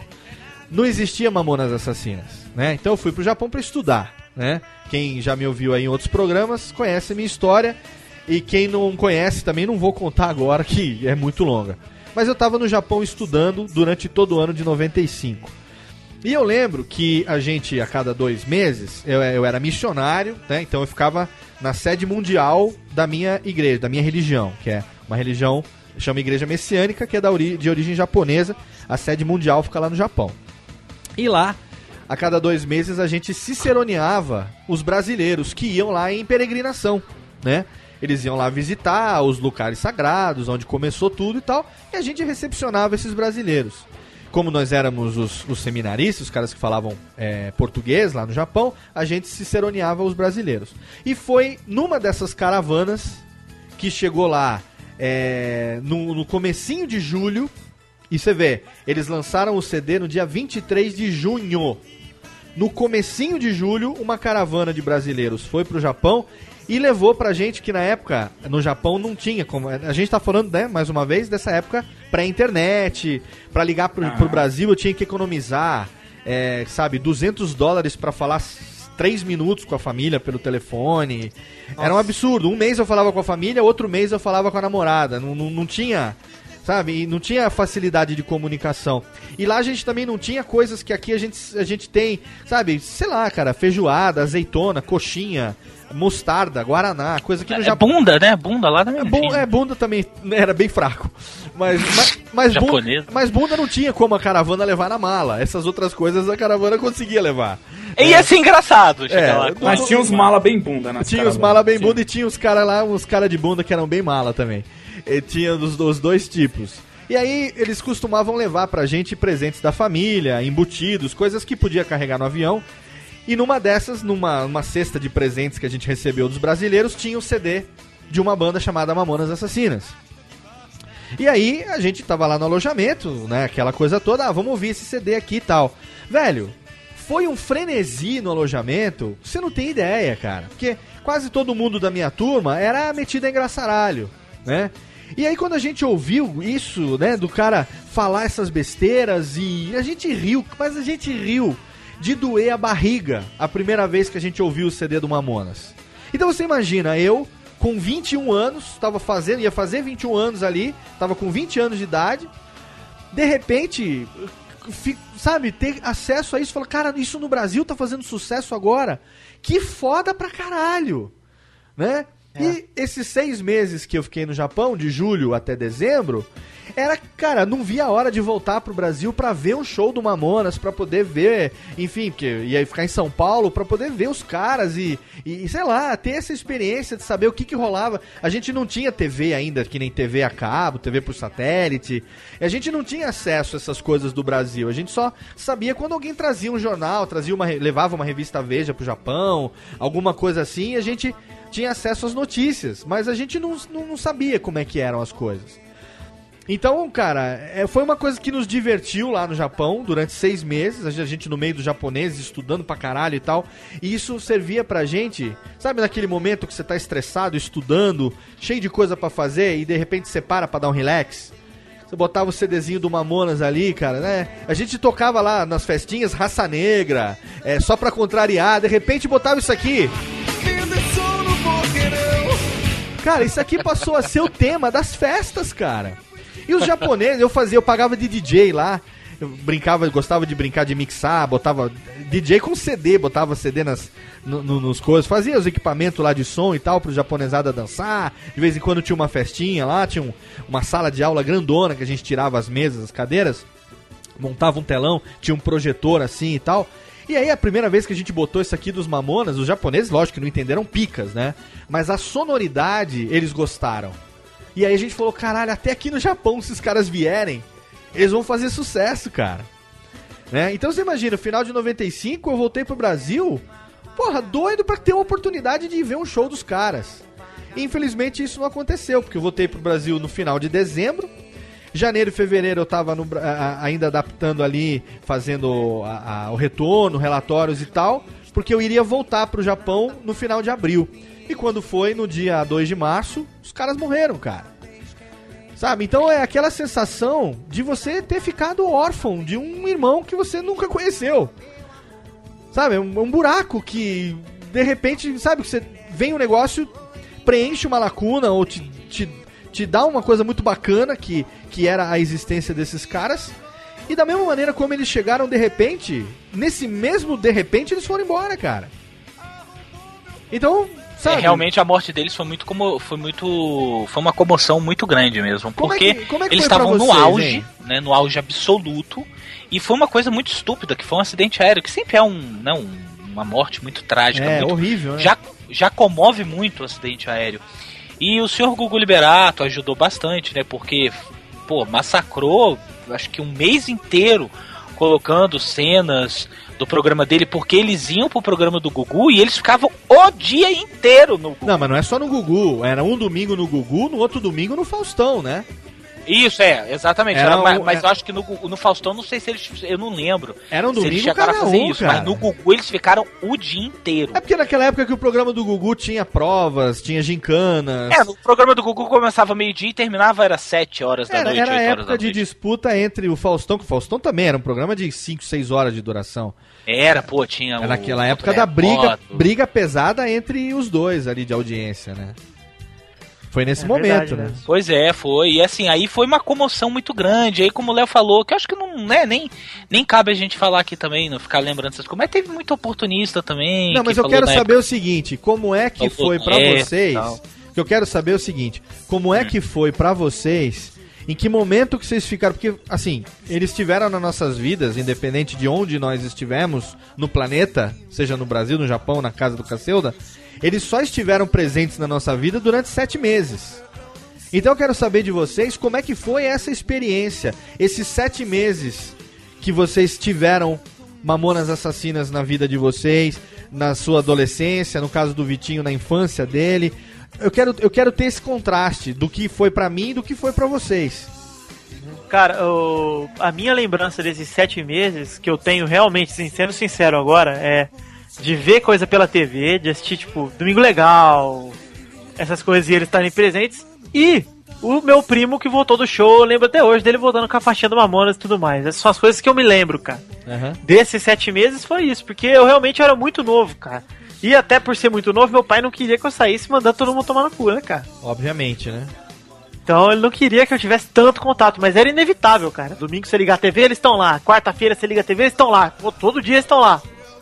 Que foram sete, como eu falei no começo, foram sete meses, mas foi, cara, foi intenso. Foi muito intenso. Foi um fenômeno que eles. Hoje você vê de longe, parece que é história de filme, cara. Parece que é mentira, É. né? Parece, por exemplo, The Wonders, É, deu ano exatamente. que é uma banda que surgiu, estourou, o mundo inteiro quer ver, quer ver, cadê, cadê, cadê, de repente não tem mais como, cara. Do jeito que veio, sumiu, né? É. Você sabe É, que. mas, mas do The Wonders ninguém morreu, eram todos viadinhos, né? Não, é, sim. É, a diferença é Ah, que eu vou pra um canto, eu vou pro outro, aí sumiu, acabou. Mas, e, e- mas e, e pra você, Calaveira, que tinha 15 anos de idade?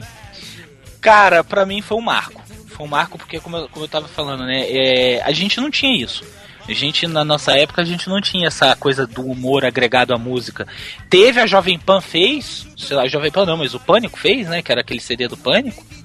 Que, que mas aquilo ali não perdurou muito, né? Não, não, não foi o impacto que foi o Mamonas, porque eles tinham muita, muito, muito carisma, eles tinham muita presença de palco, eles eram ótimos artistas. O Dinho era um, era um showman do caramba. Então, assim, foi um- uma coisa absurda. Eu me lembro muito bem que, que a gente tava falando, você tava falando, Léo, esse do início do programa, que eles serviram de inspiração. Cara, pra mim foi total. Porque imagino, eu é, imagino. essa coisa de ficar brincando com, com- fazendo palhaçada, brincando com voz, quando o Mamona surgiu, eu ficava fazendo inclusive o o netinho lá na Vicente da Serra. Cara, a molecada adorava, morria de rir. E eu me achava o máximo, né? Porque, porra, eu Sim. imitava o cara que imitava o outro. Sim, é isso era foda. Era foda. E tinha a parte lá do. do- desse dessa voz nojenta que o Dinho fazia, que eu acabei, fazer inclusive, assim. de faço também. Uhum. É quando quer sacanear PH. PH fala muito assim. É uma Betânia, mãe de PH. Pega, me- Betânia, Betânia, derivação de Dinho. Exatamente. E aí, aí Exatamente. acaba. Cara, foi, foi, foi assim. Foi um marco mesmo na minha vida mesmo. Foi assim, eu lembro que, que eles morreram, a gente ficou anos ainda sentindo a falta dos caras. E parece que na época, inclusive, Léo, é, é, eles iam lançar o segundo CD. Sim. Eles estavam fazendo o segundo CD, uma coisa Exatamente. assim, tava uma expectativa absurda em cima disso. É. E aí, de repente, foi aquela coisa grosseira, aquela coisa absurda, que você acorda de manhã e tá o pessoal todo mundo falando, pô, o Mamonas morreu, pô, morreu? Como assim morreu? Morreu. É. Você sabe é, que- É muito estranho. Como eu tava fora do Brasil, pra mim, é, eu, eu, não, eu não, não tive, como vocês estão falando agora, a experiência de vê-los na TV toda semana, quatro dias por semana. Um domingo no Faustão, domingo que vem no Gugu, domingo que vem na, no- na Xuxa. Eu não tive essa experiência, sabe? Eu tava no Japão, não- como eu falei agora, não tinha é, acesso ao que acontecia na TV do Brasil, a não ser algumas poucas informações. Então, pra mim, é como se tivesse sido um- um grande sonho, sabe? Porque eu voltei pro Brasil, é, eu tava no Japão, eu tenho o CD dos caras. Eu só fui ver mesmo eles, só fui acompanhar depois que eles morreram, cara.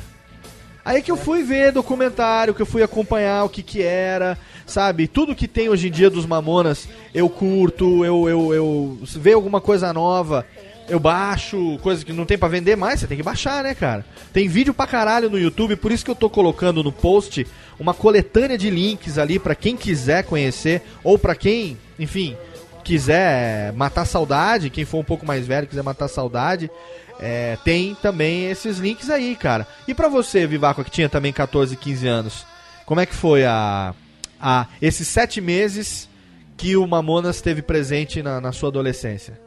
Cara, eu, foi, foi um amadurecimento muito escroto no entretenimento. Desculpa o palavreado, mas. Não, pode falar. Primeiro, eu aprendi que nada durava pra sempre, né? É, outra coisa, eu aprendi que a- naquele momento eu aprendi que a mídia era era uma sanguessuga assustadora. É. Lógico, a gente queria ver mais deles, a gente queria ver os melhores momentos deles, mas o Gugu passar um clipe deles se apresentando e quatro horas de bandinar falando tudo que ela preveu, que jogou as cartas e não É, sei o isso quê é uma bosta. era uma bosta. Então, assim, e, e tinha uma coisa que eu gostava deles, deles serem esses transgressores com humor, né? Que a gente teve muito o Traje a Rigor que foi muito político. Querendo ou não, desbocado, assim como o Mamonas, mas ele é muito político. É muito Sim, é ácido, verdade. muito político. Eles não, eles eram bobos pelo fator de ser bobo. Se você canta uma música do, do do Traje a Rigor e você não tá cantando na sua escola e não é pro seu professor de história, você vai apanhar, você vai pra diretoria, né? É, exatamente. Mas o, o Mamona, você cantava, você podia ir pra diretoria, mas metade da turma riu contigo. É, ia junto, né? E metade da turma ia junto com você também, né? É, exatamente. Então, assim, pra mim foi, foi como, sabe, é, parece, parece um drama muito grande, não entendo isso como o maior drama da minha vida, mas Claro. parece que tiraram o meu direito de me entreter. Sim. Sabe? Parece que foi uma força maior. E aconteceu, acho que foi uma das primeiras vezes que eu tive que aceitar a morte. Entendi. Sabe, assim, eu pelo menos tive sorte de nunca perder um parente muito cedo. Então eu tive que aprender porque algo que eu queria muito, que eu queria muito ver os próximos trabalhos não estariam lá na minha sala, na brincadeira. Então, eu tava no segundo grau na época. Cara, foi foram semanas tristíssimas, velho. É. As pessoas juntavam, cantavam, era bonito, mas todo mundo sabe que o que é bonito muitas vezes é muito sombrio também. Sim, com né? certeza. E tinha, eu acho que a, o, a morte deles figurou de umas cenas mais. de umas das cenas mais bizarras que eu já vi na minha vida, que são pessoas todas tristes, chorando, comovidas, cantando sabão cracrá. É. Porque era a música dos caras, só que todo mundo tava querendo relembrar o momento. Aí as pessoas ficavam cantando É. nas músicas dele. Eu tenho- me lembro do pessoal no funeral cantando sabão, cracrá. Eu falei, velho, todo mundo chorando, falando que tá com os cabelos do cu enrolado no saco, é isso mesmo? Eu tenho também uma, uma lembrança que não, não me agrada nem um pouco. Mas eu lembro que a dali, a 96, 97, a internet surgiu no Brasil, se não me engano, popularizando, começou em 95, né? Começou em 95. Se eu não me engano, o UOL, acho que desde 95 e a coisa foi crescendo. É, E eu lembro que uma das primeiras coisas que começaram a ser difundidas pela internet As fotos. né? eram as fotos do acidente, nego É espalhando as fotos, ou supostamente, né? Cara, meu pai levou, meu pai levou as fotos lá pra casa pra gente ver. o É, então eu, eu- é uma lembrança assim, é, macabra, vamos dizer assim. É, eu não certeza. cheguei a ver essas fotos, ou se vi, não me lembro, mas não é uma recordação agradável lembrar que isso foi utilizado, né, com essa, com essa finalidade. Né? É, foi com utilizado. Como, como o próprio Vivaca falou, né? É, sanguessuga não-. Exatamente. Não, não, não, não, não me agrada ter essa lembrança, realmente. Mas Eu acho enfim, que. É. Não, pode falar. tudo, É, né? eu acho que sim. É, durante muito tempo, acho que os primeiros e-mails começaram a surgir na época Zip Mail, uma série de, de coisas, e aí você começava a entender o que, que era isso, e você começava a receber, clique aqui, veja a foto do acidente dos Mamonas e tal. Anos depois já, né? Dois, três anos depois da morte deles, e você, enfim, eles ainda usarem isso, né? As pessoas É. mal intencionadas utilizarem isso. Mas enfim, o que eu quero aqui aproveitar é pra tocar duas músicas. A gente dar uma pausazinha e depois voltar pro nosso bloco derradeiro. A gente acabou emendando os dois blocos. Em vez de fazer dois blocos de melódia, eu vou fazer só um. A gente tá tocando música aqui enquanto a gente conversa. Acho que o clima É. tá agradável, tá, tá gostoso. Tá, tá muito você? bacana. né? Eu queria tocar duas músicas porque você citou, você citou um provável álbum que eles estavam gravando, né? É, e realmente é, eles estavam preparando um álbum pra gravar. É, eles têm três, três canções de estúdio que foram gravadas pro primeiro álbum. Foi lançado em 98, né? Então eu vou explicar. Em 98 foi lançado um álbum chamado Atenção Kreuzebeck, a baixaria continua. É um álbum póstumo, né? Que foi lançado em 98 pelo Rick Bonadio, ele produziu e lançou. É, e nesse álbum tem basicamente versões ao vivo das músicas do primeiro álbum. E tem três músicas que foram gravadas em estúdio que foram excluídas do primeiro álbum, né? É, tem é, Joelho e Onon Onon, né? Que eu vou tocar agora, pra quem não conhece. O E- nome já é ótimo, É, né? o non, o non é o non, non, non ao contrário, né? É, que aquele que você usa quando tá falando porra nenhuma, você escreve non, non, non, non, non, assim, né? Ah, É, o non, o non. E também essa versão em espanhol do Desnudos em Cancún, que a gente tocou, um pedacinho, também foi gravada é, em estúdio, que era pra ter entrado como uma, uma faixa extra, faixa bônus no primeiro álbum e não, não entrou. E tem também isso aqui que eu acho bacana, porque o Belchior, que a gente brincou, o Belchior não era o Dinho que fazia, era o Júlio Hazek. O Júlio Hazek, o tecladista, ah, é, ele, era bem gozador. ele também. gostava de brincar e imitar o Belchior. Então eles têm uma, uma vinhetinha que eles gravaram no estúdio que chama Belk. Que fala, fala aí, Belk. Aí o, o- o Júlio falava, como nessa música, o Marlim da Mulher. Então vamos para um bloco aqui rapidamente de melódias. A gente vai tocar a vinhetinha do Belk. Na sequência, então, tem as músicas Joelho e Onon Onon, que foram gravadas em estúdio, não entraram no primeiro álbum. Fica como bloco de melódias aqui no nosso Radiofobia especialíssimo hoje. Quero agradecer a você que está aí nos ouvindo. Quero agradecer a você que fez o download, radiofobia.com.br. Você que tem o nosso feed assinado aí no seu iTunes, no seu Android, no seu, no seu iPod, no seu dispositivo preferido. Quero agradecer pela sua audiência, quero agradecer também meus queridos amigos que estão compartilhando comigo esse momento. Meu querido Ah, o Vivaco, prazer é meu. meu querido John. É Jones quase um prazer. e meu querido Manuel os Calaveiras. Vamos pro bloco de melódias rapidinho. A gente tem cinco minutinhos, as duas musiquinhas juntas dá. Deixa eu ver aqui, tem- cadê, Kreuzebeck? Duas músicas juntas dá cinco minutos. Então é o tempo de você fazer aquele xixi. Já já a gente volta com Mamonas especial no seu Radiofobia. Yes, yes, yes. Vem, Belk, vem! Vida. Um paradoxo, circunflexo, tricoteco da teoria da relatividade. No momento crucial, sabe sobre saber, que sabiá, sabia subiá. E quem mafaga falso, mafaga, é, mafaga afirmou, fega fezador será. No break. Ah, shit. Ó, gente!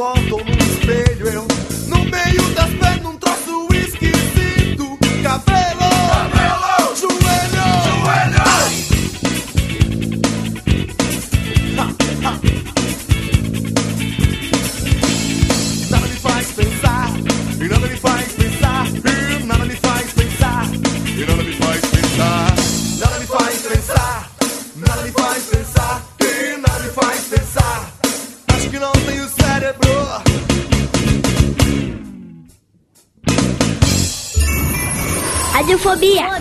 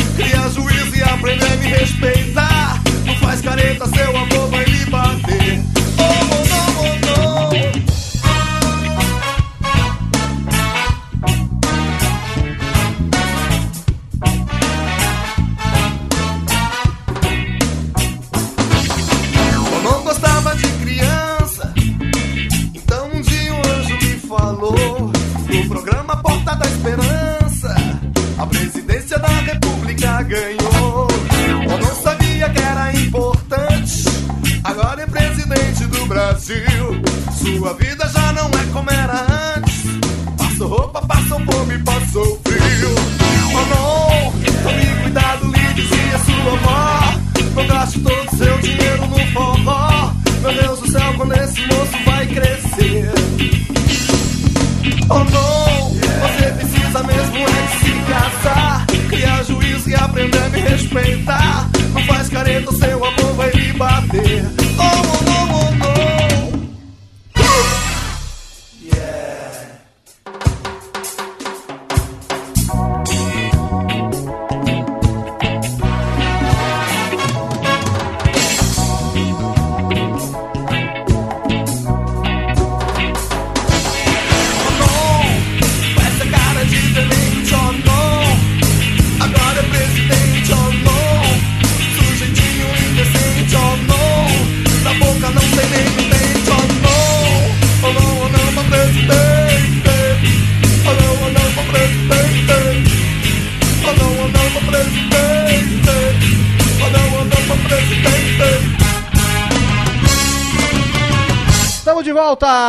volta com Radiofobia número 115, hoje especialíssimo sobre mamonanás, assassinanás. É, você ouviu aqui sucessos, músicas que foram gravadas para o primeiro álbum, não entraram no primeiro álbum, mas entraram no álbum póstumo, que, enfim, infelizmente póstumo, foi lançado em 98. Você ouviu a música, aliás, Onon Onon, ouviu também a música Joelho e antes teve a vinhetinha do Belk. A vinhetinha do Belk é ótima, né? Eu posso é, falar uma coisa? Pode. Posso falar uma coisa? Diga eu, eu me lembro que quem, quem me explicou. se- Porque eu, eu, eu, eu gosto de falar disso. Eu já fui uma criança normal. Ah, é, Eu pois fui uma é. criança educada, que não falava palavrão. Aos 14 anos eu era um cavalheirinho. Era um gentleman. Nossa, e eu me lembro muito bem que eu gostava muito da- das músicas, só que eu não, eu não, eu não entendia, às vezes, Entendi. algumas relações que eles falavam. E eu me lembro que quem me explicou que significa que ele ficava com as costas doendo por causa lá da tartaruga foi minha prima. Não, tatu, querido, tatu. Por causa do tatu, isso, do tatu, desculpa. Por causa do tatu foi minha prima. Ela falou assim, Rodrigo, você sabe o que ele tá falando? Eu falei, ah, não, ele tá falando que é engraçado, que ele come bode. Ele falou, não, ele tá com dor nas costas. Eu falei, pá, mas por quê? Porque ele. Eu ainda falei assim, porque ele se abaixa pra pegar o tatu. Ela, não, querido, deixa eu te explicar. Cara, pra mim foi um choque. é, porque cara baixar pra comer o tatu, né, cara? Pois é, eu falei, pô, tá abaixando. Eu achava, te juro por Deus, eu achava que ele ficava com dor nas costas, porque ele ia se abaixar pra pegar o tatu, o tatu dava trabalho, ele pra levantar pra, pra arrangar, pra Ah, mas é, eu também, por anos, cara. comer gastronomicamente falando. Aí minha prima É, foi e falou, não, deixa, deixa, deixa a prima te explicar que o, o mundo tem outro lado. Aí ela me explicou. E até hoje eu não larguei essa explicação dela. Aí é por isso que eu sou assim. Ela que te ensinou o outro lado da vida? Não, não, não, não. Não é, foi. tem muita gente que aprende com as Esse primas, esquema né? não, É, isso esquema que eu tô não, falando. nesse esquema não. Tem muita prima Ela que... só avisar em, em Brasília, a gíria pra prostituta é prima também, viu? É, É, não, mas era prima, não, não. Não era prima, prima mesmo. Era, era sobrinha da minha mãe. Não era. não era- Ah, não estou falando da sua prima, eu tô falando, tem muita gente que realmente aprendeu com a prima, seja a paga ou a família. É, de- aí- Era tia. Era tiazinha. Então a gente tá falando aqui de Mamonas Assassinas, a gente tá aqui agora no nosso bloco derradeiro. É, e o que eu queria levantar aqui nesse bloco é só o seguinte: eu fiquei, relutei bastante, sabe? O Viváqua sabe disso, a gente chegou a conversar sobre essa pauta.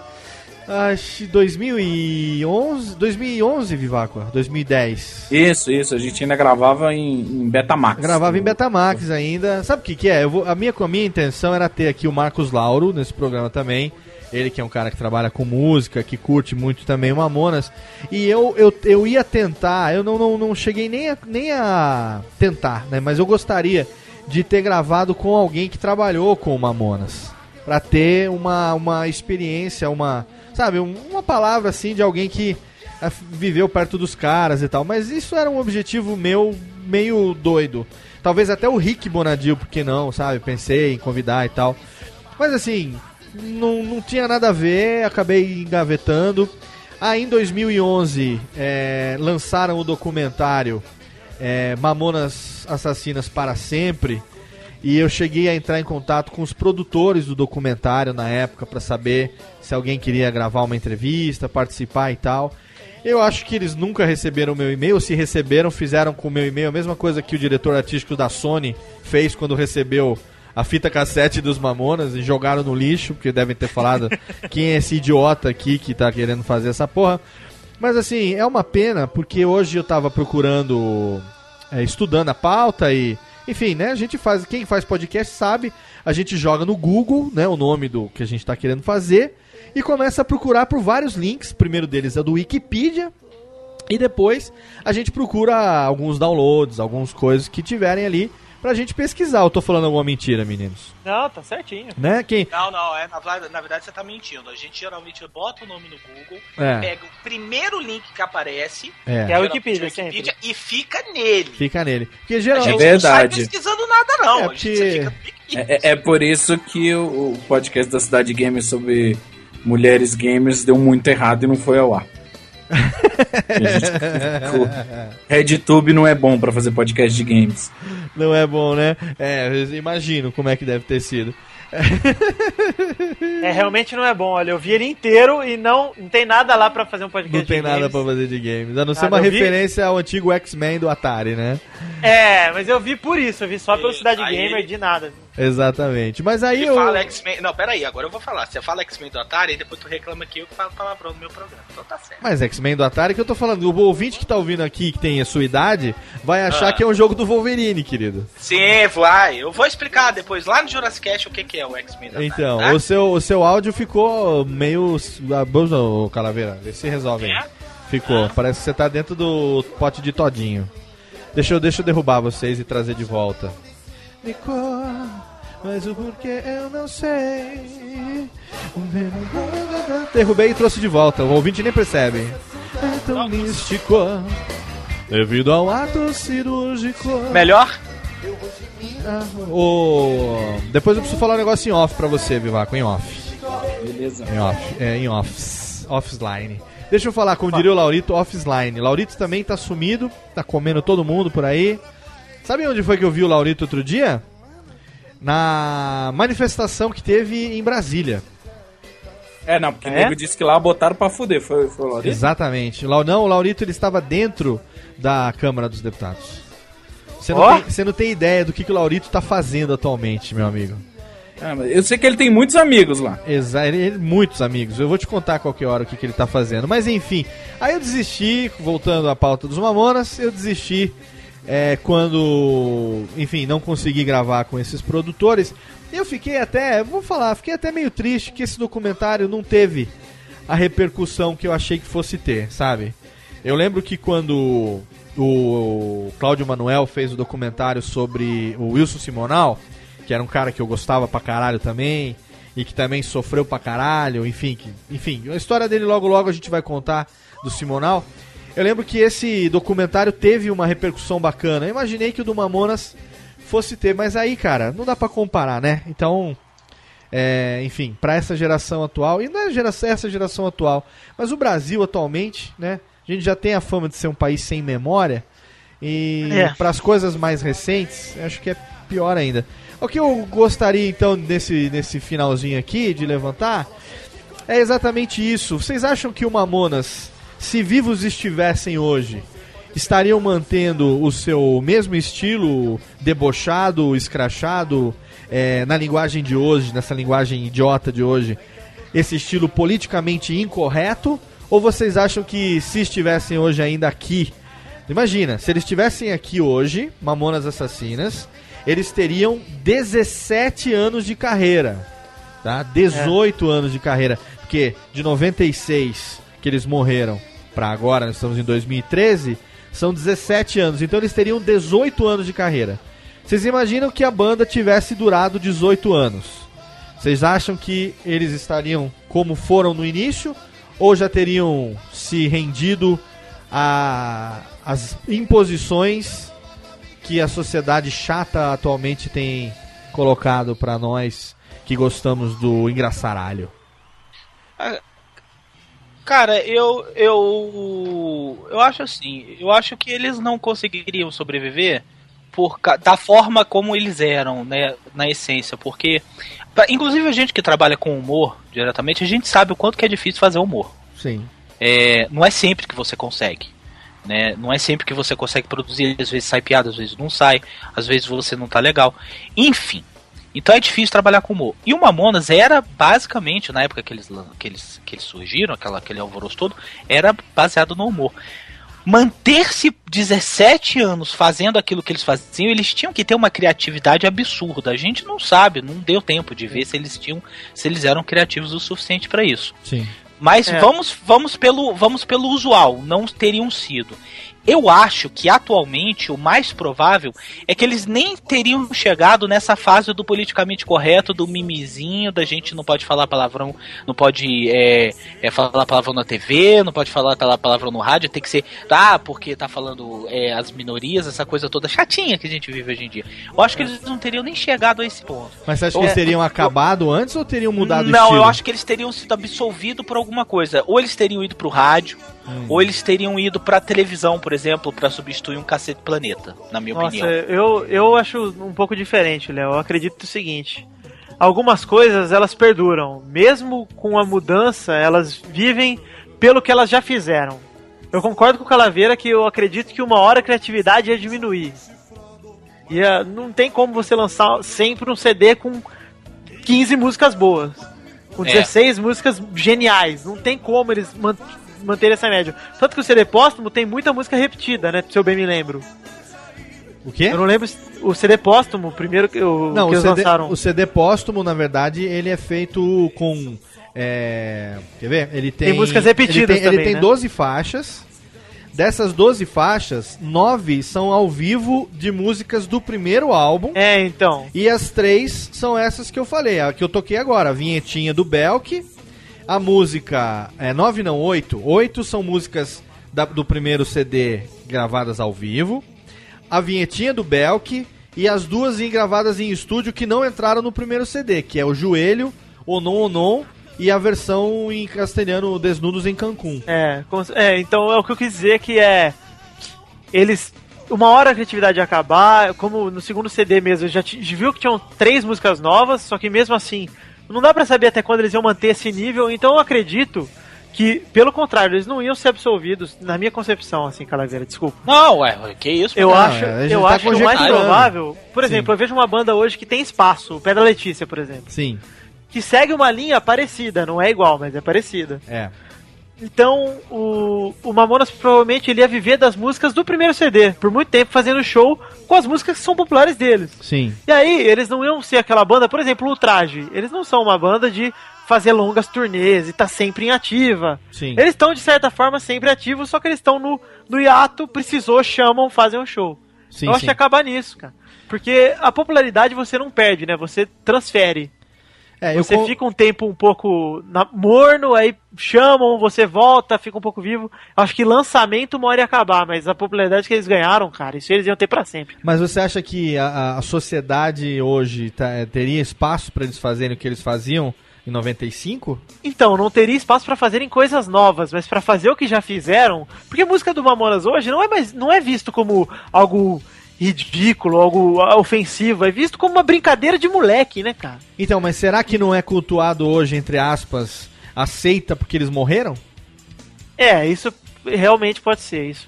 É É, verdade. ficou no saudosismo, porque ficou, ficou gravado na memória É, da gente. talvez se- a questão é, do auge. Eles não, eles não deram tempo deles decaírem, né? Porque falar É. mal de Mamonas hoje, com a desculpa da expressão idiota, é chutar cachorro morto, né, cara? É, isso é Porque verdade. você vai falar, ah, é, porque Mamonas é, é. uma bosta. Tá bom, falar isso agora, que os caras já morreram há 17 anos, é a mesma coisa falar que, sei lá, que Nelson Gonçalves, qualquer coisa, entendeu?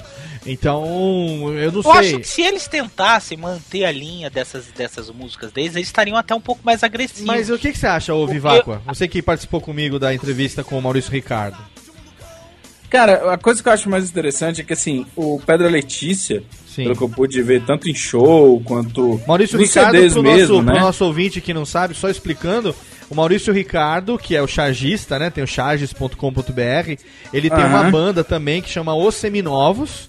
A Sim, gente gravou sim. um Radiofobia com ele, o link tá no post. E Pedra Letícia também tem o programa que a gente gravou com o Cambota. Ele participou, na verdade, de dois programas, né? Tem um que ele falou mais, onde inclusive eu perguntei pra ele sobre é, essa comparação, se tem ou não essa comparação deles com os Mamonas e tal. Então os dois, é, tanto o Maurício Ricardo quanto o Cambota, estiveram aqui e já falaram sobre isso. E a gente percebeu, né, o Vivaco aqui, no estilo deles tem uma homenagem, tem uma coisa assim, é, de, que lembra os Mamonas, né? pela, uma influência pela irreverência, mas que eles são, vamos dizer assim, um pouco menos explícitos. Eles utilizam Ah, mais de eufemismos do que das palavras propriamente ditas, ou não?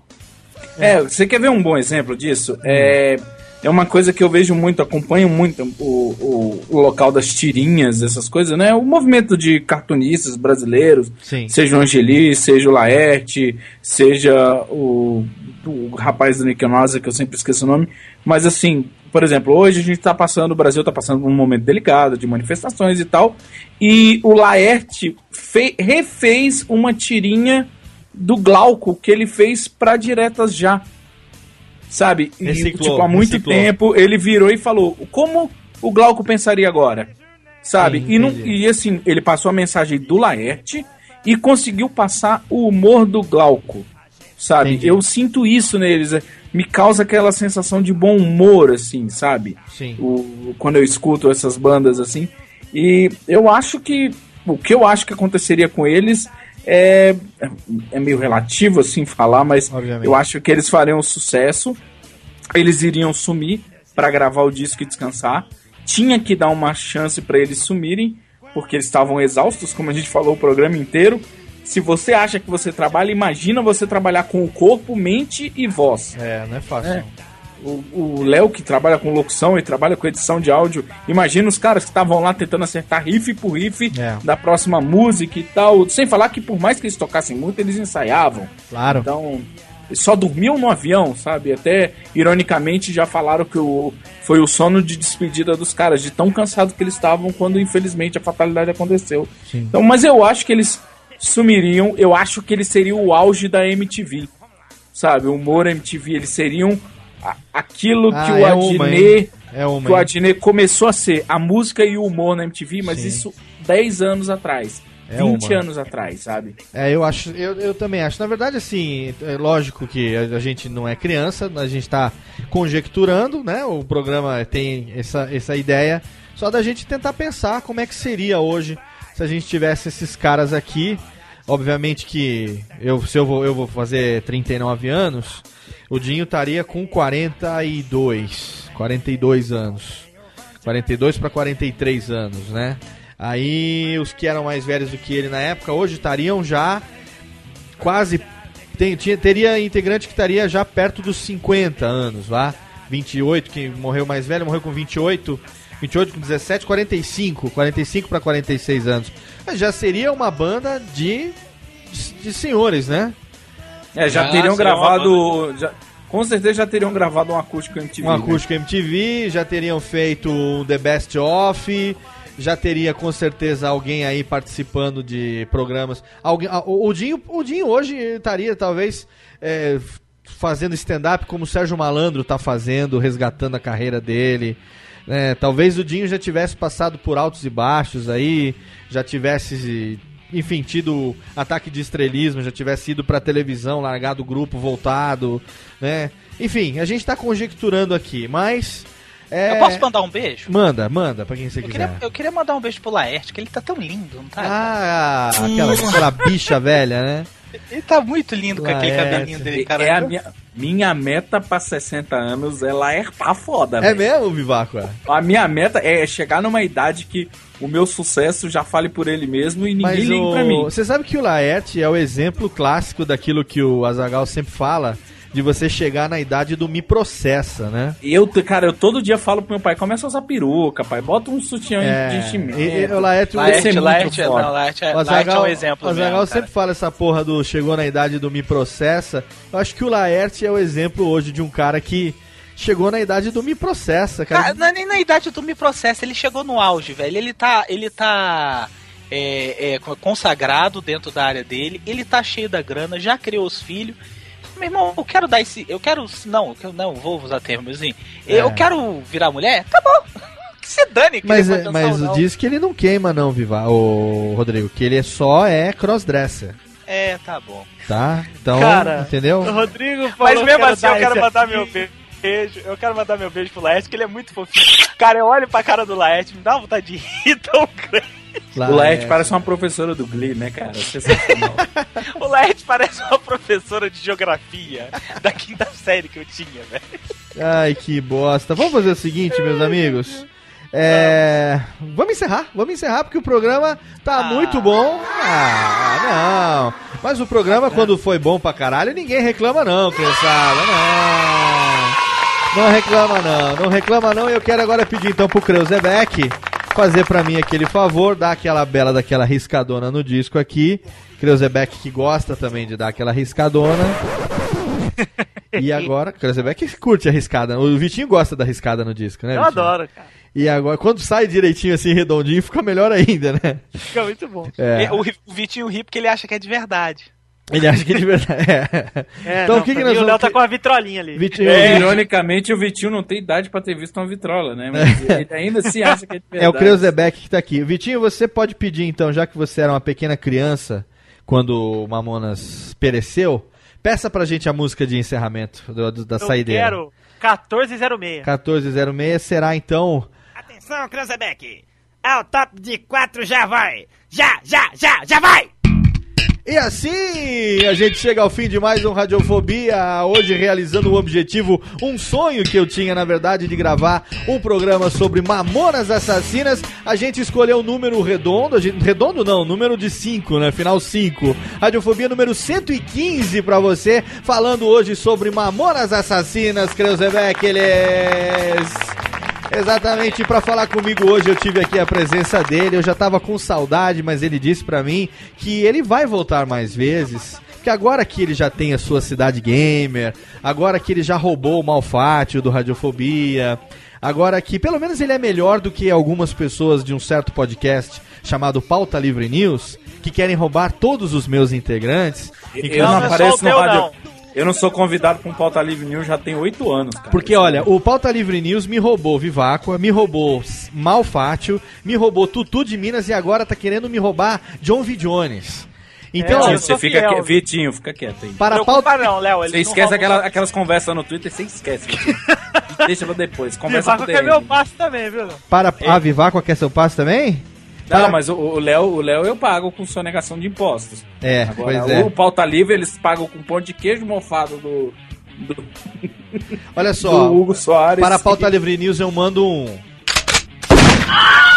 Aqui, exatamente, Cruzebeck. Muito obrigado. Mas não, quero agradecer, brincadeiras à parte, Pauta Livre News eu gosto muito, meu querido Hugo Soares esteve aqui, já estou negociando a contratação de Carlos Tourinho, que breve estará sem casa para trabalhar, agora que o Pauta Livre vai falir.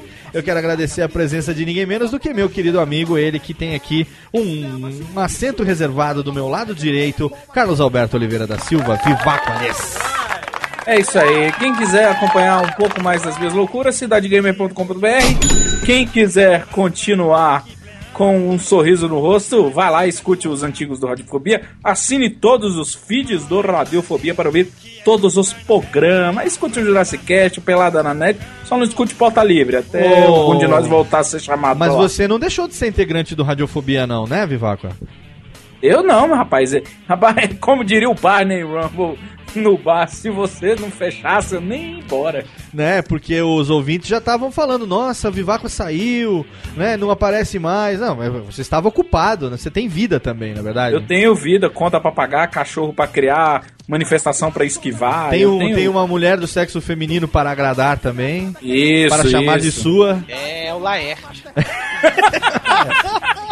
Gabi, Gabi, um beijo pra você. A próxima vez que você encontrar com ele, você manda um cabong pro Calaveira, viu, Gabi? É, Beijo, beijão pra Gabi. Quero mandar também um beijoca pra ele, agradecer a presença dele, que teve aqui hoje, diretamente do nosso querido Jurassic Cast, a presença dele, nosso convidado de hoje, ele que tem um lugar especial em meu coração, ele que é meu brother, ele que, enfim, é uma pessoa que tomou coragem tomou as decisões certas na hora certa. Tava lembrando disso hoje com muita emoção. Meu querido amigo Manuel Calaveira, Rodrigo Silveira, obrigado, meu amor. É um prazer sempre estar aqui. Aqui eu me contenho, mas lá no Jurassic Cast eu não me contenho, eu sou bem obsceno. Betânia, Betânia, manda um beijo pro, pro PH, Betânia. PH, inclusive, esse menino muito mais educado, nunca mais falou comigo. PH, PH está todo estrela, vocês sabiam? Tá toda estrela o PH, né? Tá todo estrela, agora fica só participando de podcast grande, nunca mais. Foi, eu chamei ele pra ir lá em casa, nunca mais nem foi. PH Quero tá avisar pra ele que a batata dele tá assando, a dele é do Laerte. PH dele do Laerte também. Cadê Jabá? Cadê Jabá? Jurassic Cast conto, ponto, conto pom, olha só que beleza.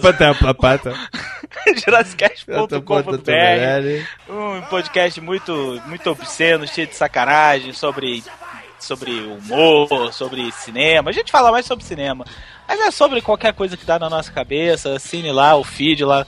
Entre no site que vocês vão se divertir, tenho certeza. Pô, é muito engraçado. Muito bem, muito obrigado. Jurassic Cast é nosso podcast irmão, tá sempre sempre aqui. Nós também estamos sempre lá, gravando lá as novelinhas, as, as dramatizações, os teatrinhos. Isso, estamos isso, sempre juntos lá também. Eu quero agradecer também a presença dele. Ele que também agora é um homem sério, ele que trabalha agora de gravata, ele que tem agora uma mulher e um labrador para sustentar. A figura de ninguém menos do que o menino da latrina, que sempre continua sendo meu pequeno Dinho do coração, Vitor Rossi, John V. Jones. ah, que prazer é meu. O labrador não é meu, infelizmente, porque ele é o meu melhor amigo, mas estamos aí pra comprá-lo em breve. E eu quero também dizer pra você que gosta de futebol, quer dar uma passada lá no peladananet.com.br, dá uma passadinha. Que a gente tá toda semana fazendo um programinha bacana pra vocês. E obrigado, Léo, mais uma vez pelo convite. Tamo junto, não é convite, você é integrante, cara. É, convite pra gravação, porque é sempre um prazer. Hoje eu acabei de gravar o Pelada, falei, preciso gravar uma Radiofobia porque estou com saudade. Não é convite, aqui é obrigação. Aqui, cara, É, co- convocação. Convocação. E era pra gente ter hoje a, o teste de um novo integrante que, enfim, não já não passou no primeiro teste, que é ter um áudio Já- com o headset decente.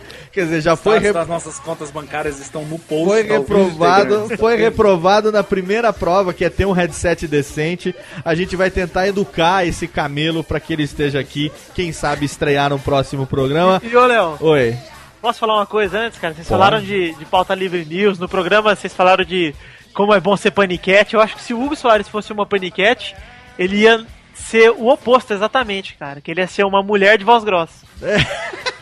Exatamente, muito bom. Ia ser uma mulher. É, eu acho que nem tanto até, viu? E a bunda, a bunda iria estar em outro lugar, na panturrilha. Né? Iria tá. É uma, ia ser uma mistura de paniquete com gominho, né? Muito bom. Radiofobia fica por aqui. Semana que vem tem Radiofobia Classics. Daqui a duas semanas tem mais um programinha pra você. Radiofobia.com.br é o nosso site. Assine o nosso feed, siga arroba Radiofobia no Twitter. Acompanhe as nossas novidades e você já sabe. Plante um filho, leia uma árvore, grave um livro e até logo. Yes, yes, yes, yes. Se chuva de Xuxa no meu colo cai balé Como aquele de tal que já dizia. Porque nasce todo mijo fora da bacia. Money Que é good, nós é o heavy. Se vai levar pernas, não tava aqui freando Nós precisa de workar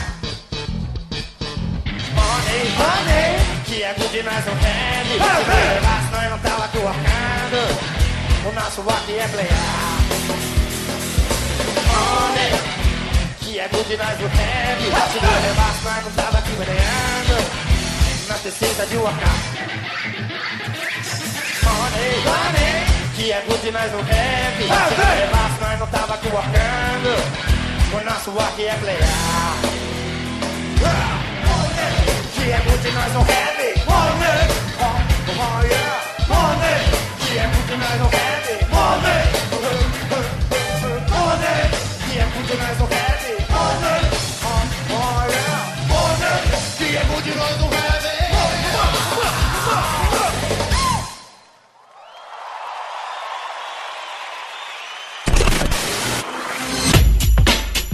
Rádio Fobia.